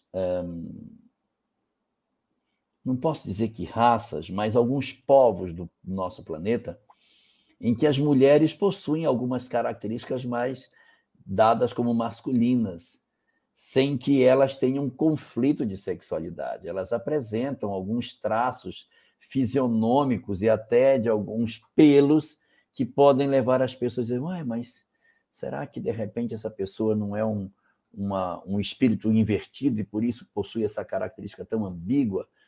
De repente, não. De repente, isso tem a ver com a, o povo em que nós nascemos, a, a população na qual a gente nasceu.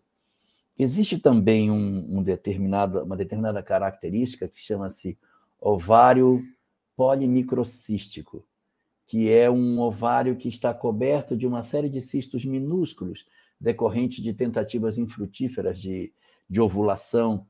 E essa, essa característica do ovário polimicrocístico, ele também desenvolve nas mulheres algumas características que são bastante típicas do homem, começam a aparecer pelos no rosto, é, algumas características mais masculinizantes, sem que isso seja obrigatoriamente algo que esteja relacionado necessariamente com uma inversão sexual, mas alguns outros, algumas outras questões que dizem respeito aos dramas que a sexualidade às vezes coloca para todos nós, né? Então, a primeira coisa a perceber é que você precisa retirar de você esse estigma que lhe foi colocado. Você precisa desenvolver a feminilidade que você tem. Precisa colocar essa feminilidade para fora.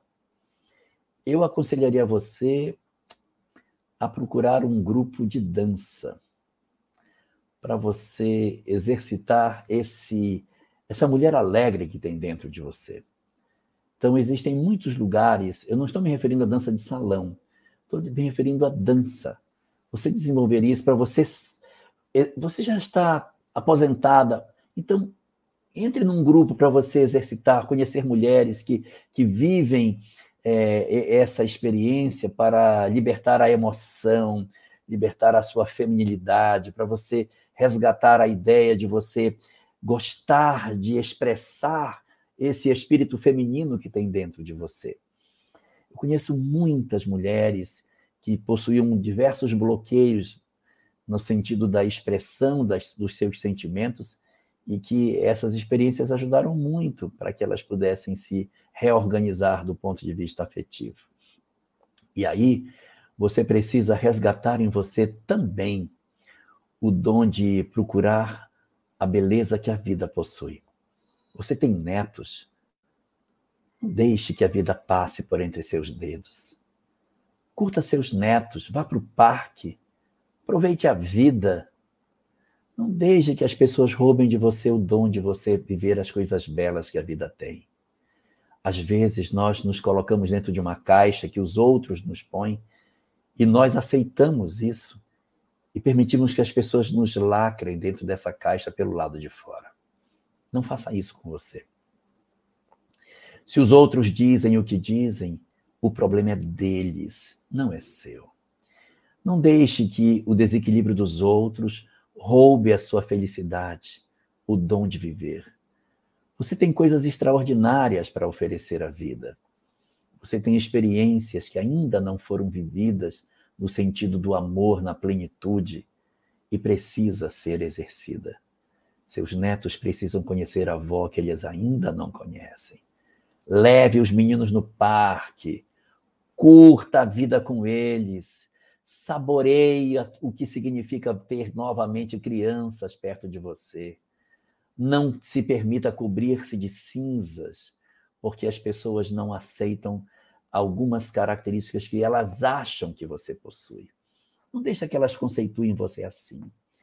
Use, de repente, da sua capacidade de ser alguém que possa viver mais plenamente o sentido do amor. Aproxime-se mais de seus filhos, de suas filhas. Faça, de fato, fazer valer o tempo que a vida lhe concedeu e o conhecimento espírita que você possui. Lembre-se, o Espiritismo é uma doutrina consoladora. Então, exerça esse papel com você. Console-se das possibilidades que a vida pode lhe dar e não permita com que as chances que você possui de ajudar tantas pessoas se perca por conta do olhar dos outros. entregue-se a fazer o que a vida lhe chama. Porque eu conheço muita, mas muita gente que, pelos olhares equivocados que os outros lhe deitam, poderiam deixar de fazer muitas coisas, mas são trabalhadores valorosíssimos. Conheço muitas pessoas que não têm os conflitos, que têm conflitos que você não tem. Tem conflitos profundos que você não possui. E apesar de todos os conflitos que possuem, estão entregues ao trabalho espírita, estão fazendo o que tem para fazer. Então, coloque para fora essa máquina de amar, Coloque essa possibilidade de você ajudar tantas mães e outras avós que o movimento espírita acolhe e que muitas vezes possuem dores que não são vistas pelos outros, mas você, por trazer a alma apunhalada pelas suas experiências, tendo vivido as raladuras das experiências afetivas que não deram certo, tendo sofrido o, o, o descrédito, as piadinhas das pessoas, você está muito mais capacitada para ajudar os frágeis do que aqueles que se colocam dentro da redoma da aparente virtude, mas que não sabem conhecer o coração humano. Coloque para fora isso. Faça tudo o que você puder. E por último, nos mande notícias. Eu gostaria muito de saber como está andando o seu trabalho de redescoberta do seu eu mais profundo. Não deixe de nos mandar notícias de você.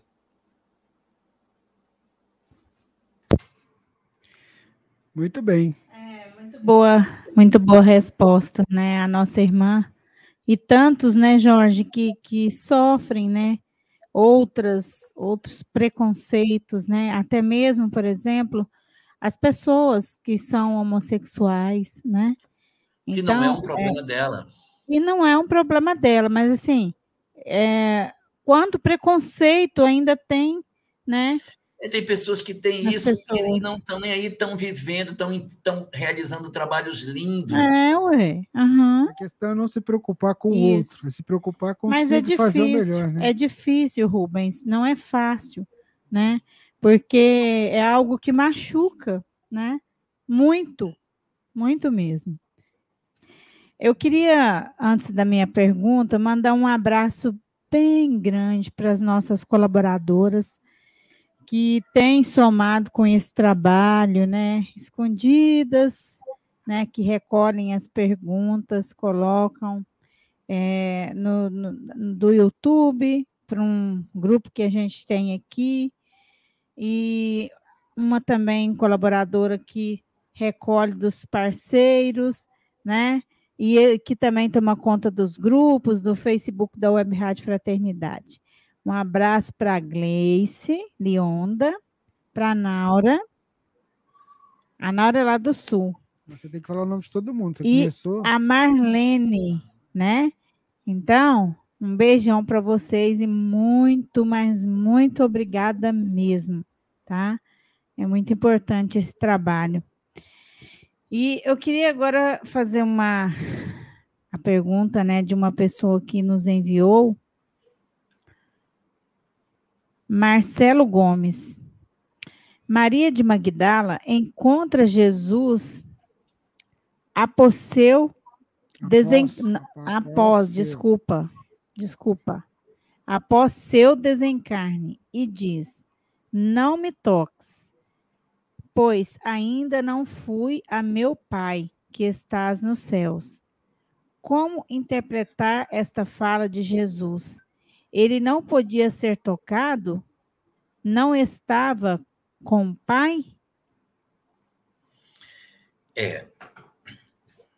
O que é que nós temos de informação sobre essa questão? Observe que ele encontra-se com Maria de Magdala e diz: Não me toqueis, porque ainda não subi para o Pai. Mas quando você vai viver um segundo momento de aparição de Jesus com os doze apóstolos, ao contrário, ele diz para Tomé: põe a tua mão na minha chaga. Sente que sou eu. Não estavas com dúvida? Sou eu? Então vem, me toca, coloca o dedo na minha chaga. Então, quando a gente é, tem a possibilidade de comparar essas duas passagens, você vê que numa ele diz não me toque, e na outra ele diz não, pode me tocar, eu quero que me toque. Então, o que demonstra que o fenômeno do primeiro caso parece estar bem diferente do segundo. No primeiro caso, quem está com ele? Apenas Maria de Magdala. Nós sabemos que, por aquilo que o Espiritismo nos diz, que o fenômeno da aparição de Jesus após a sua crucificação não era com o corpo físico. Não foi o corpo de Jesus que voltou à vida, mas o espírito que se materializou. Tá, e cadê o corpo dele? Para nós pouco importa. Se roubaram, se enterraram, se Jesus desfez, isso é o que menos importa. Se algum dia o corpo de Jesus aparecer, vai gerar um problema seríssimo para o cristianismo clássico. Mas para o espiritismo não gera problema nenhum. Não temos nenhum conflito com o corpo dele. Se um dia disser, olha, esse é o túmulo de Jesus, ah, que legal o túmulo dele, bacana. Porque a ressurreição do Cristo, para a doutrina espírita, não se deu a partir do corpo físico, que pode ter sido roubado, como diz o evangelho, dizem que roubaram. Pode ter desaparecido porque ele desintegrou o corpo? Pode, ele pode ter desaparecido. Ele pode estar sepultado no outro local, sei lá. Isso não é o que nos importa. O corpo do Cristo não é o mais importante. Então, a primeira das aparições, e a segunda, e a terceira, e a quarta, e a quinta, e todas as demais, foram aparições que se deram a partir do espírito materializado. Na primeira circunstância, uma pessoa assiste a materialização. Na segunda, 12, 11 discípulos estão reunidos quando ele aparece no meio deles. Então, a doação de fluido é diferente quando você tem uma pessoa e quando você tem várias pessoas. Ah, mas Jesus não poderia ter se materializado completamente? Poderia. Ele é o mago dos fluidos, poderia fazer o que ele quisesse. É o governador planetário. Mas quando ela vai para se aproximar dele, ele diz: Não me toqueis ainda não subi para o Pai, ou seja, eu ainda não estou tangível. Vai ser esquisito demais se você quiser me tocar, porque a mão vai passar por mim. Quando ele está materializado entre os discípulos, ele quer dar demonstrações da materialidade dele. Para Maria, o objetivo não era demonstrar-se fisicamente, era demonstrar-se vivo. Ele aparece para ela vivo e a partir dali ela vai levar a notícia. Bastou ver, não precisava tocar. Quando ele se materializa para os discípulos, ele está físico e ele diz: toca em mim. E os discípulos colocam, Tomé mete o dedo na chaga dele. E quando ele vai aparecer depois, lá no final, na Galileia, ele faz uma coisa ainda mais impressionante. Ele senta com os discípulos e come peixe com eles. Ele come peixes para dizer, gente, não tenham medo da morte. A morte não existe. O ato de comer peixe é a demonstração de que eu não, não sou uma aparição após a morte. Eu vivo depois da morte, eu tenho vida. E isso é uma mudança de chave na cabeça dos apóstolos, porque todos os medos, os receios, os pavores que eles tinham desaparecem a partir dali. Por que temer a morte, se nós sabemos que ela não existe? Se o mestre voltou e disse que nós seríamos também imortais, por que temer o Império Romano? E se formos perceber, os onze que ficaram, retirando Judas, deles desses onze, os dez foram martirizados. O único que não foi martirizado foi João. Todos se entregaram a martírio, foram mortos de maneira violenta, porque, na verdade, haviam perdido o medo da morte em função das demonstrações de vida após a morte feita pelo, pelo próprio Cristo. Então, é um processo no qual ele primeiro aparece, mas não é tocável. Depois ele é, aparece, é tocável, é tangível, e depois dá ainda mais demonstrações da sua vida após a morte, comendo peixe com os discípulos na beira da praia. Esse é Jesus, comprovando de maneira inequívoca que a vida continua para que ninguém tivesse mais medo da morte. Muito bem, Jorge, ouvintes, internautas, acompanhando o nosso Pinga Fogo, a sua edição número 74. Jorge, tem um, uma, uma mãe que nos escreveu aqui, é, ela pede preces, mas também pede ajuda. Tem um filho que está pedindo ajuda para se livrar do vício dos entorpecentes. O que, que você poderia dizer para essa nossa irmã? Ela também pede preces, né? Mas para que ela possa ajudar esse filho, pelo que ela nos disse, tem vontade de largar. E a gente sabe, porque você já falou isso em alguns momentos, que não é fácil, né, Jorge? É. Não é fácil essa circunstância. Eu não sei a idade do filho dela, não sei em que, em que estágio as coisas estão, porque ela, é, é, a, a idade é muito importante nesse processo, e também, além da idade, é, o nível de comprometimento que ele tem com relação às drogas.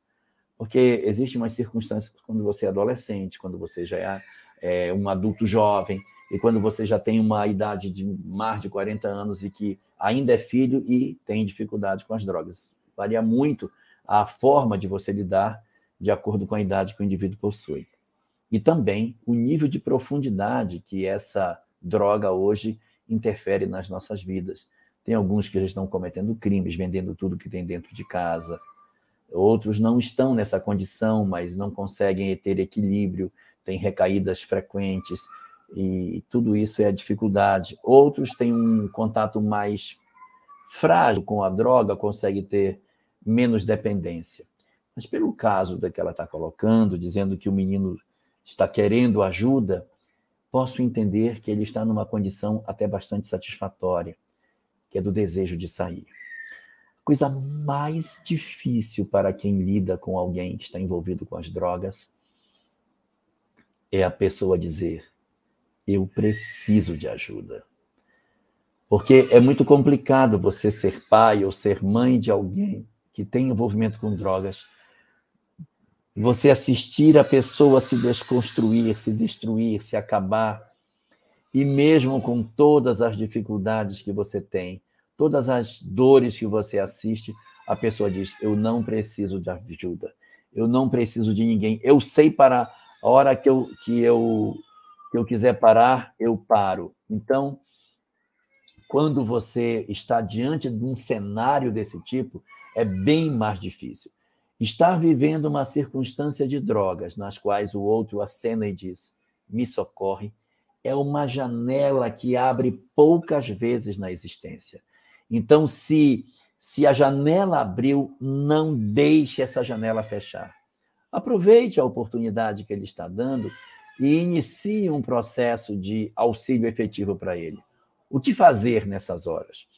Nós, quando somos pais, que temos filhos nessas circunstâncias, achamos que, de repente, uma clínica de recuperação é, pode não ser necessário, porque, de repente, nós conseguimos fazer, mas é uma ilusão.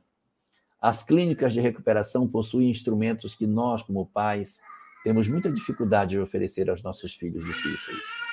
Então, qual é a proposta mais adequada? Se ele sinalizou para você que ele quer ajuda, entregue ajuda para ele. Como que a gente ajuda? Leve esta, leve seu filho para um local onde ele possa ser atendido. Leve para uma clínica de recuperação. Ofereça esse tipo de recurso para ele. Vai ajudar muito a você e a ele. Ele vai ficar lá. Dê todo o apoio. Não deixe de visitar, porque você vai ter uns momentos de visitação. Não deixe de ir para que ele permaneça no tratamento. Sempre diga para ele: sua mãe está aqui, sua mãe ama você. Isso é muito importante para que ele não se sinta abandonado por essa circunstância. Um outro ponto muito importante para a gente ter resistência diante dos nossos filhos nessas circunstâncias é conseguir separar os nossos filhos da droga. Nossos filhos, quando se envolvem com questões de droga, eles apresentam um, um comportamento profundamente decepcionante. Eles mentem sistematicamente. Eles nos enganam. Eles nos manipulam. Eles, eles mentem com tanto realismo que você cai todas as vezes achando que sempre é verdade. Então, a gente precisa aprender a separar nossos filhos da droga que ele utiliza. E nós, muitas vezes, iremos precisar de ajuda ajuda emocional para suportar isso, porque quando alguém da família se, se envolve com a questão das drogas, automaticamente o grupo familiar como um todo sofre a consequência desse processo. O que podemos fazer nessas circunstâncias? Procurar ajuda. Então você também vai precisar procurar ajuda. Pode procurar ajuda de um profissional ou pode procurar ajuda de um grupo de apoio. O que é um grupo de apoio? São os grupos formados por famílias que passam pela mesma dificuldade, que compartilham as suas experiências e se socorrem mutuamente. Grupos que você pode procurar: o Nalanon, que é o grupo dos, da família dos narcóticos anônimos, e o outro grupo que está sempre ou frequentemente associado ao Nalanon, que é o grupo do amor exigente. É uma técnica para você conseguir ter resistência para tomar determinadas é, ações que você pode dizer, nossa, mas é duro. É duro, mas é assim, é exigente, mas é amor. Amor por um lado, exigência do outro. Então você aprender a ter resistências para poder dizer não, para poder manter a firmeza de sua palavra diante das circunstâncias, mas nunca esquecendo que o amor tem que ser a peça dominante do processo de resgate desses nossos filhos nessas condições. E aí forrar-se de duplo ânimo, porque nas circunstâncias em que a gente experimenta esse tipo de vivência, é muito comum a recaída. Então, seu filho pode melhorar, você dizer, agora ele ficou bem e de repente lá na frente ele pode ter uma recaída. Então, aprender a lidar com a frustração de não ver de repente ele livre de tudo isso.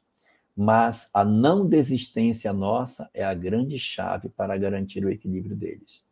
Se você desistir dele, aí você vai perdê-lo, porque ele vai dizer: não tenho ninguém que me ame. Sou um imprestável e por isso quando o fosso do sentimento de amor não estiver mais preenchido, ele cai no fundo desse fosso e se entrega às drogas de maneira que dificilmente a gente consegue tirar. Só o amor pode resgatar alguém do fosso. Esse amor pode ser um amor de mãe, um amor de uma mulher que vai buscá-lo, ou o amor de Deus, quando ele se liga a um processo religioso. Mas em todas as circunstâncias, sempre o amor será o instrumento para resgatar os nossos filhos desse, dessa experiência tão dolorosa. Não desista dele. Não desista. Saiba que vai ser um trabalho bastante doloroso. Demonstre sempre afeto e sempre diga para ele que o que ele faz não é necessário que ele faça. Mostre que ele é capaz de sair. Mostre que muitas pessoas já conseguiram se libertar para que ele tenha sempre a esperança da possibilidade de se libertar disso. E se ele, por algum motivo, apresentar o desejo de seguir em alguma outra doutrina religiosa que não seja o Espiritismo, visite, vá na igreja dele. Não precisa você deixar o Espiritismo. Você continua espírita, mas não deixe de visitar a igreja, vá com ele, porque vai fazer muito bem ele sentir que a mãe que é para ele uma representação do afeto, valida a opção religiosa que ele possa ter feito. Então você vai ler suas obras espíritas, vai no centro espírita, aí diz: hoje é quinta-feira. Hoje é dia de eu ir com meu filho na igreja dele. Vá, mas vá com o coração cheio de amor. Vá cheio de paz, cheio de paz, cheio de amor para acompanhá-lo nessa senda que ele pode estar experimentando e que de repente lá ele possa encontrar esse amor divino que pode resgatá-lo dessa experiência tão dolorosa chamada drogadição. O Divino vai trazer a próxima pergunta, Jorge. É, antes de trazer a próxima pergunta, um recadinho para o Jorge, bem agradável. É da Lúcia Helena Carvalho da Silva. Jorge, é incrível como você passeia por todos os temas da natureza humana, com conteúdos e de profunda sabedoria para ajudar as pessoas. Você é sábio. Muito obrigada por essa iniciativa tão nobre. Não, sou sábio, não. Sabe o que acontece? É... Eu sou velho, não sou sábio, eu sou velho. Então já tive a chance de conhecer muita coisa. Bonito. Lindo isso, esse recado é... para você, e é verdade. Não seja humilde. Olha só a pergunta. É, Elahá, em 2015, tive um aborto espontâneo no primeiro trimestre de gestação. Sofri muito, porém, não tentei mais engravidar por motivos pessoais e profissionais. Hoje, depois de seis anos, meu marido e eu decidimos tentar e consegui engravidar, mas perdi 15 há 15 dias atrás, no primeiro trimestre, trimestre né, de gestação. Tenho 39 anos e me culpo por essas perdas. Tenho medo de não conseguir mais engravidar ou perder de novo. Às vezes me pergunto se fiz algo em, minha, em minhas encarnações passadas, ou será ou será que nessa vida não é para ser para eu ser mãe? Com você, Jorge. Ah, a primeira coisa que você tem que ver é o seguinte: você quer ser mãe? Então não fique olhando se você pode ou não pode. Procure ser. Hoje a tecnologia está tão avançada, uma mulher de 39 anos, ainda que seja primípara, ou seja, aquela que vai ter a primeira, é, primeira vez que ela vai ter um parto, está ficando um, uma idade que não é mais tão estranha como no passado. Nossa, os 39 anos. Hoje a medicina tem tanto recurso para estimular a ovulação, você pode procurar uma ovulação assistida.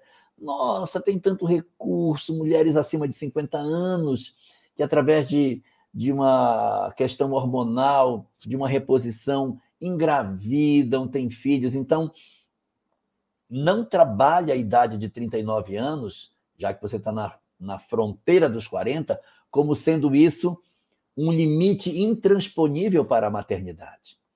Quem sabe não seja esse o objetivo dessas experiências? Quem sabe o objetivo de tudo isso não seja que você demonstre um ardente desejo de ser mãe. Quem sabe a vida não está querendo que você prove para si mesma que o desejo de ter uma criança se, se transpõe a todas essas dificuldades que você tenha. Porque se você desistir na metade e disser, já fiz 39, não vou tentar mais. Por que não? Continue tentando, continue avançando. De repente, você pode dizer: não, eu não vou tentar, mas assim, vou tentar através de uma inseminação. É uma possibilidade, mas enquanto você tem condição de ter uma gestação natural, eu não estou dizendo que a, gestação assistida não deva ser buscada, mas enquanto você tem aí a possibilidade da gestação natural, vá, procure um, um, especialista que pode oferecer a você toda uma atividade de estímulo, de estímulo ao processo de ovulação para ajudar você a ter uma gravidez bem mais é, pro, pro, possível, bem mais provável. Descubra as possíveis causas que pode, possam estar levando ao fenômeno da, do, da, do, do abortamento espontâneo e não se intimide por isso. Conheço tantas pessoas que tiveram é, aborto espontâneo uma, duas, três, quatro vezes, mas engravidaram depois. Continue tentando, faça o que você puder. Isso é muito importante para que a gente se realize como pessoa.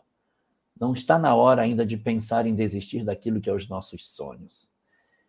Mas se depois de todas as tentativas você não conseguir a gravidez e você já tiver esgotado as suas possibilidades, ou até mesmo antes de você esgotar essa possibilidade, se você quiser, você tem dois outros caminhos que você pode buscar. Um é o apadrinhamento. O que é o apadrinhamento? Você tem uma criança que tem família, tem mãe, mas não está com dificuldade de manter economicamente o lar.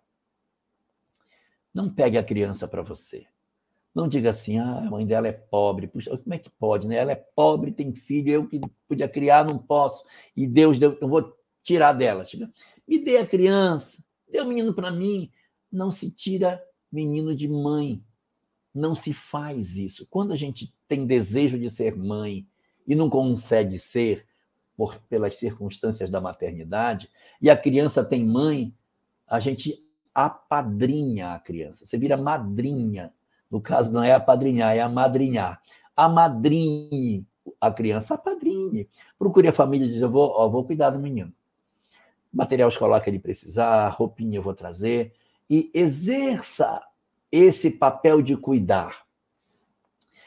Os psicólogos dizem que esse exercício de relaxamento do nosso eu, de, de acerenar-se diante do, do dom de poder ser mãe, ainda que seja através de uma outra família, é um instrumento muito positivo. O apadrinhamento pode ser um excelente instrumento para que você se realize caso as coisas não deem certo. Ou até mesmo antes disso acontecer, apadrinhe alguém. Olha, a Fraternidade Sem Fronteira tem um trabalho de apadrinhamento lindo. Conheça o trabalho de apadrinhamento de crianças africanas através de brasileiros. É um trabalho lindo, barato e muito bacana de você ver os resultados que você colhe. Se eu não me engano, por 50 reais por mês, você garante todas as condições de uma criança na África, alimentação, escola, tudo. 50 reais por mês. É um trabalho bacana para fazer. E além do apadrinhamento, existe a adoção, que você também pode ou não querer. Não, não quero adotar, não quero. Quero ter um filho meu. Então, pronto, não adote. Apadrine, exercite isso.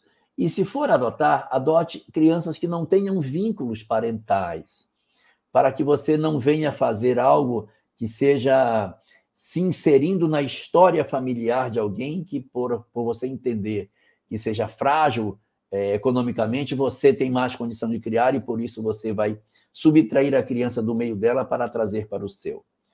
Não é boa política. Nessas circunstâncias, o mais razoável é o apadrinhamento e não a adoção. Não adote. A adoção a gente faz para aqueles que estão órfãos, aqueles que realmente perderam a a condição de terem alguém para lhes cuidar, e não pelo fato de serem é, frutos de famílias que são de baixa condição é, econômica. Faça esse exercício. Ore com frequência. Estabeleça o culto do Evangelho no lar. Ore, peça a Deus que, se for da vontade de Deus, que você se transforme em mãe e não deixe de, de, de ir atrás dos seus objetivos. E, fundamentalmente, não deixe que essas frustrações promovam feridas entre você e seu marido. Porque às vezes as frustrações das gravidezes pode gerar machucamento no casal. Então aproxime-se ainda mais dele. Demonstre mais o seu amor. Prove o seu amor a ele e deixe que ele prove o seu amor a você. Estreitem ainda mais os laços Criem um ninho de afeto no ambiente de vocês, para que se tornem ainda mais dignos de receberem uma criança para vocês cuidarem com todo o amor. E aguarde pelos dias de amanhã. O Senhor, às vezes, nos traz respostas que nem imaginamos. Às vezes, nós aguardamos durante tanto tempo uma gestação e ela não ocorre. E, de repente, sem que estejamos pensando, ela surge como que do nada. Só para você ter noção, eu vou contar uma história, acho que já contei até isso aqui. O Felipe Menezes, que foi durante muito tempo presidente da Federação Espírita do Amapá, o estado onde eu nasci, casado depois de filhos, resolveu que não deveria ter mais e a mulher retirou as trompas. Não foi ligadura de trompa, ela tirou as trompas e jogou fora. Ela ficou sem trompas, só o ovário lá em cima e o útero aqui embaixo. Dez anos depois de haver tirado as trompas, ela engravidou. Como? Ninguém sabe dizer. Mas o óvulo saiu do, do ovário e veio nadando, nadando, nadando, nadando, nadando. Encontrou uma abertura no útero, não sei como, passou para dentro e ela ficou grávida.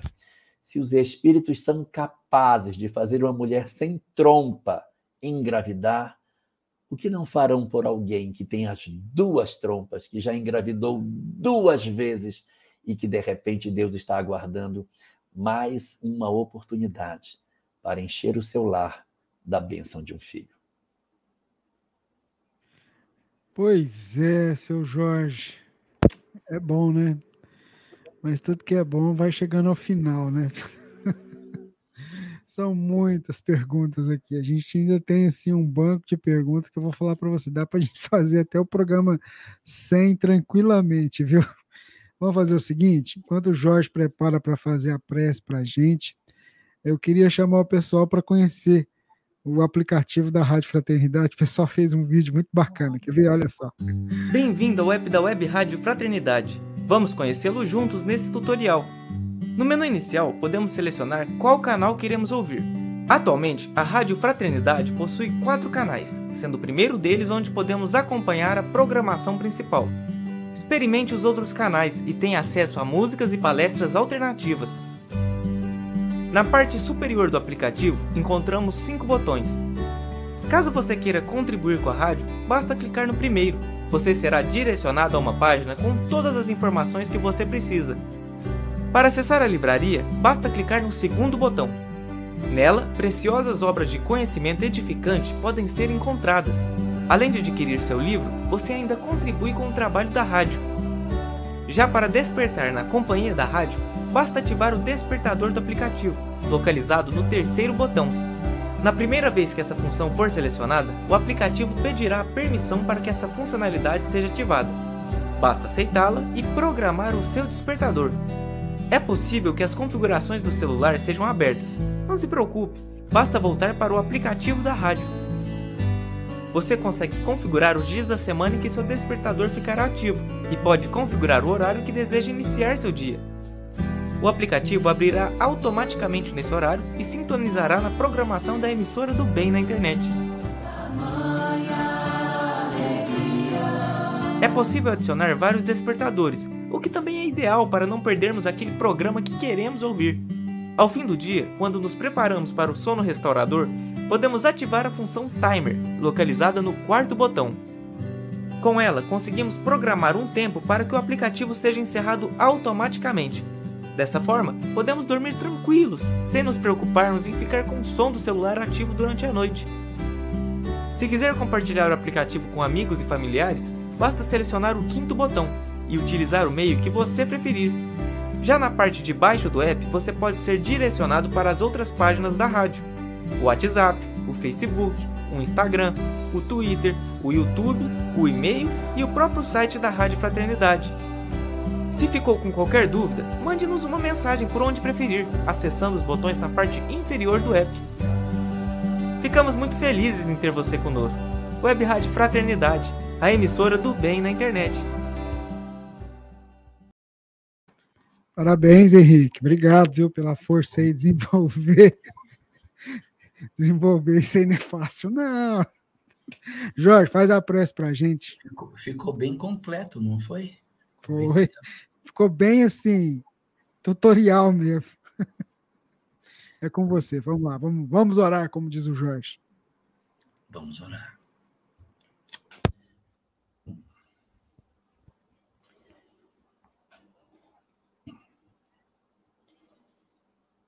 Senhor dos nossos corações, que o teu amor infinito se derrame por sobre toda a humanidade sofredora. Neste momento, Senhor,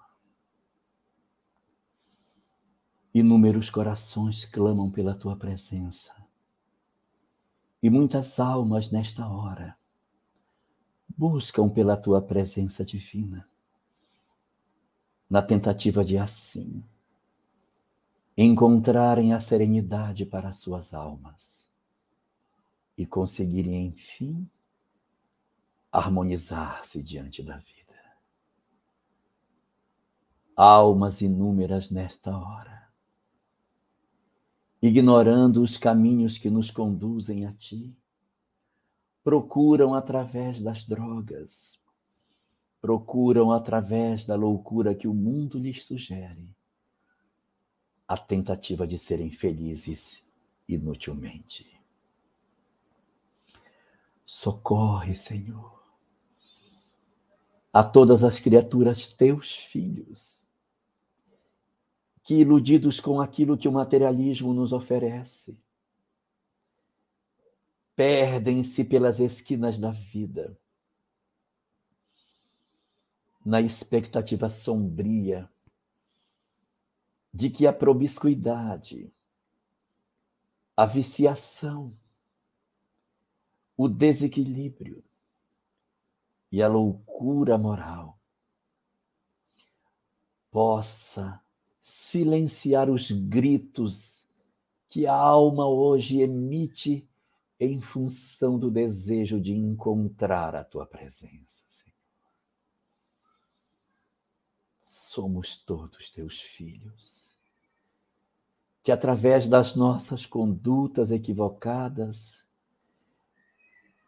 estamos como que gritando para a vida na expectativa de que tu nos ouças através das nossas diversas formas equivocadas e nos digas, Senhor, que somos amados.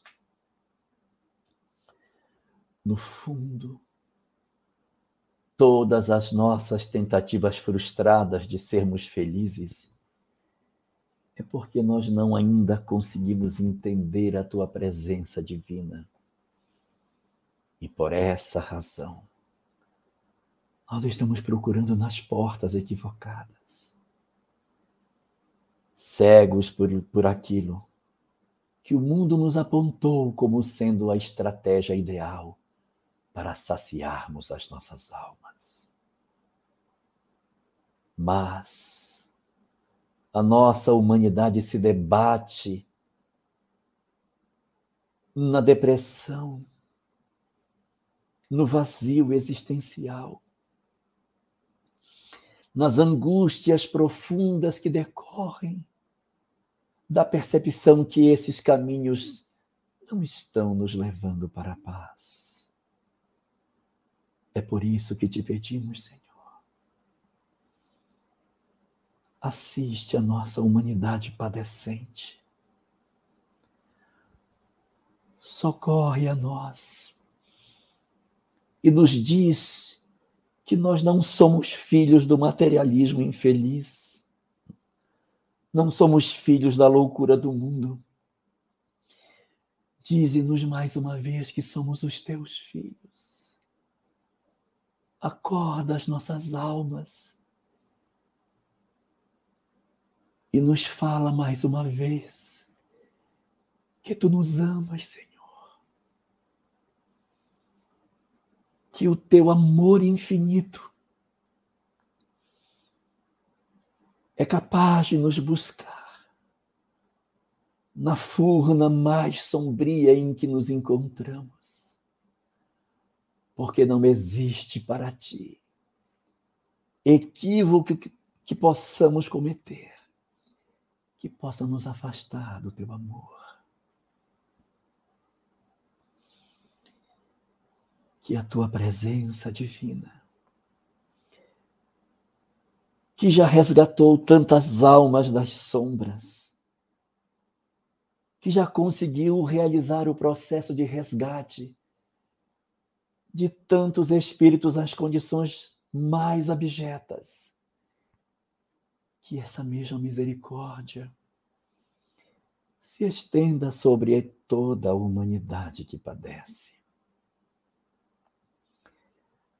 Auxilia-nos a rompermos essas algemas infelizes impostas por aqueles que querem negar a nós a nossa fração divina, aqueles que querem impedir que nós sintamos o teu amor as almas infelizes como nós, que assim como nós, Senhor, também precisam das tuas bênçãos e da tua misericórdia. Por isso, neste momento que tu nos ofereces, para que sintamos a visita da luz, na furna escura em que nos encontramos.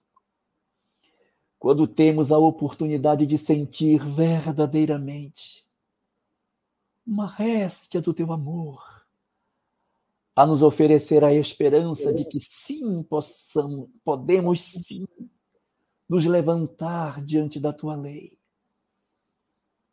Nós te rogamos, Senhor, que tu dividas essa misericórdia que sentimos com aqueles que nos acompanham. Que nesta prece que fazemos, em busca das tuas bênçãos sobre as nossas vidas, nós te rogamos, acolhe igualmente aqueles outros que estão ao nosso lado, equivocados com relação ao propósito da vida e que são tão ou mais infelizes do que nós, e que, apesar de não possuírem mais o corpo de carne que vestimos, ignoram o teu amor e as tuas bênçãos. Por isso, Senhor, apesar das nossas carências, apesar das nossas fragilidades, nós te pedimos por eles. Socorre os que nos perturbam, assiste às entidades que nos enlouquecem, derrama teu amor sobre aqueles que nos infelicitam. E auxilia, Senhor, a todas as almas que visitam as nossas mentes e que sugerem todas as espécies de perturbação. Porque eles, Senhor, assim como nós, precisam da tua misericórdia, para que também se libertem dos processos dolorosos aos quais se condenaram e que estão sem forças para resistir. É por isso que te rogamos por eles. Senhor de misericórdia, atende a todos esses companheiros que agora sabemos que são nossos irmãos, que agora entendemos que não faz sentido lutar contra eles, que não faz mais sentido vê-los como nossos inimigos, mas te pedimos, Senhor, Desce as tuas bênçãos de amor. E desperta esses companheiros para que o teu amor incessante promova o espetáculo divino de ver quebrarem-se os grilhões que os prendem à vida material assistir o esplendor que significa a descida da tua luz para o socorro das trevas em que nós todos nos encontramos. Vem, Senhor da misericórdia. Vem, Senhor da luz infinita. Assiste os teus filhos frágeis. Nós somos tão frágeis, Senhor. Nós já fizemos tantos compromissos. Mas hoje reconhecemos que precisamos de Ti. E por isso te rogamos para que a Tua presença divina venha. Ilumine este ambiente. Encha da Tua luz de amor este lugar. E se dissolvam todas as vinculações infelizes, que se derretam todas as tramas que se fizeram e que nos vinculam a essas entidades que nós estamos aprendendo a amar e te pedir que os ajudes, assim como a nós. Concede-nos assim a possibilidade de, neste momento, experimentarmos a paz que há tanto tempo não sentimos. Nos concede nesse momento sentir esse momento, Senhor, para que nos seja o estímulo para saber que tu nos amas. Deixa-nos experimentar por alguns segundos que seja, a sensação da libertação das nossas almas, para que consigamos relembrar desta hora, quando quisermos ter a certeza de que somos capazes de sermos livres. Que as nossas almas se sintam envolvidas e que os nossos companheiros espirituais possam realizar o trabalho de atendimento e socorro daqueles que estão conosco. Que eles sigam em paz sob a tua proteção. Que as enfermarias do mundo espiritual possam se abrir para o recolhimento de todas essas almas. Para que todos nós tenhamos dias melhores, Senhor. Hoje compreendemos que só o amor é capaz de dissolver as pesadas formas que nós criamos para nos agrilhoar àqueles que nos infelicitam. Por isso nós te rogamos por eles. Mãe Maria, recebe todos eles no teu seio. Protege a todas essas entidades. Exerce teu papel de mãe sobre eles também. E nos dá a certeza de que tu nos segues, que tu nos proteges durante toda a nossa existência. Que a força incomensurável que tu possuis de nos demonstrar amor, nos atinja nesse momento e nós consigamos nos fortalecer nos propósitos superiores. Obrigado, Senhora, pelo acolhimento a todas essas entidades. E te pedimos, permanece conosco.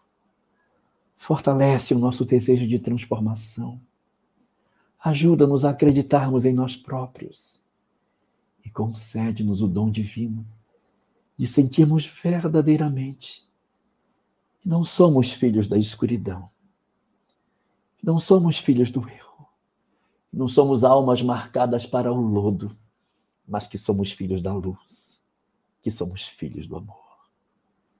Que as tuas bênçãos estejam conosco, que a tua graça nos siga e que o teu amor nos proteja hoje e para todo sempre.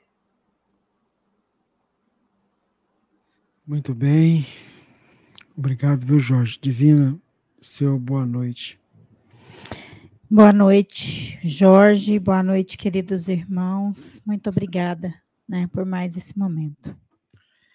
Seu Jorge, seu Jorge ficou legal, né? Boa noite para você também.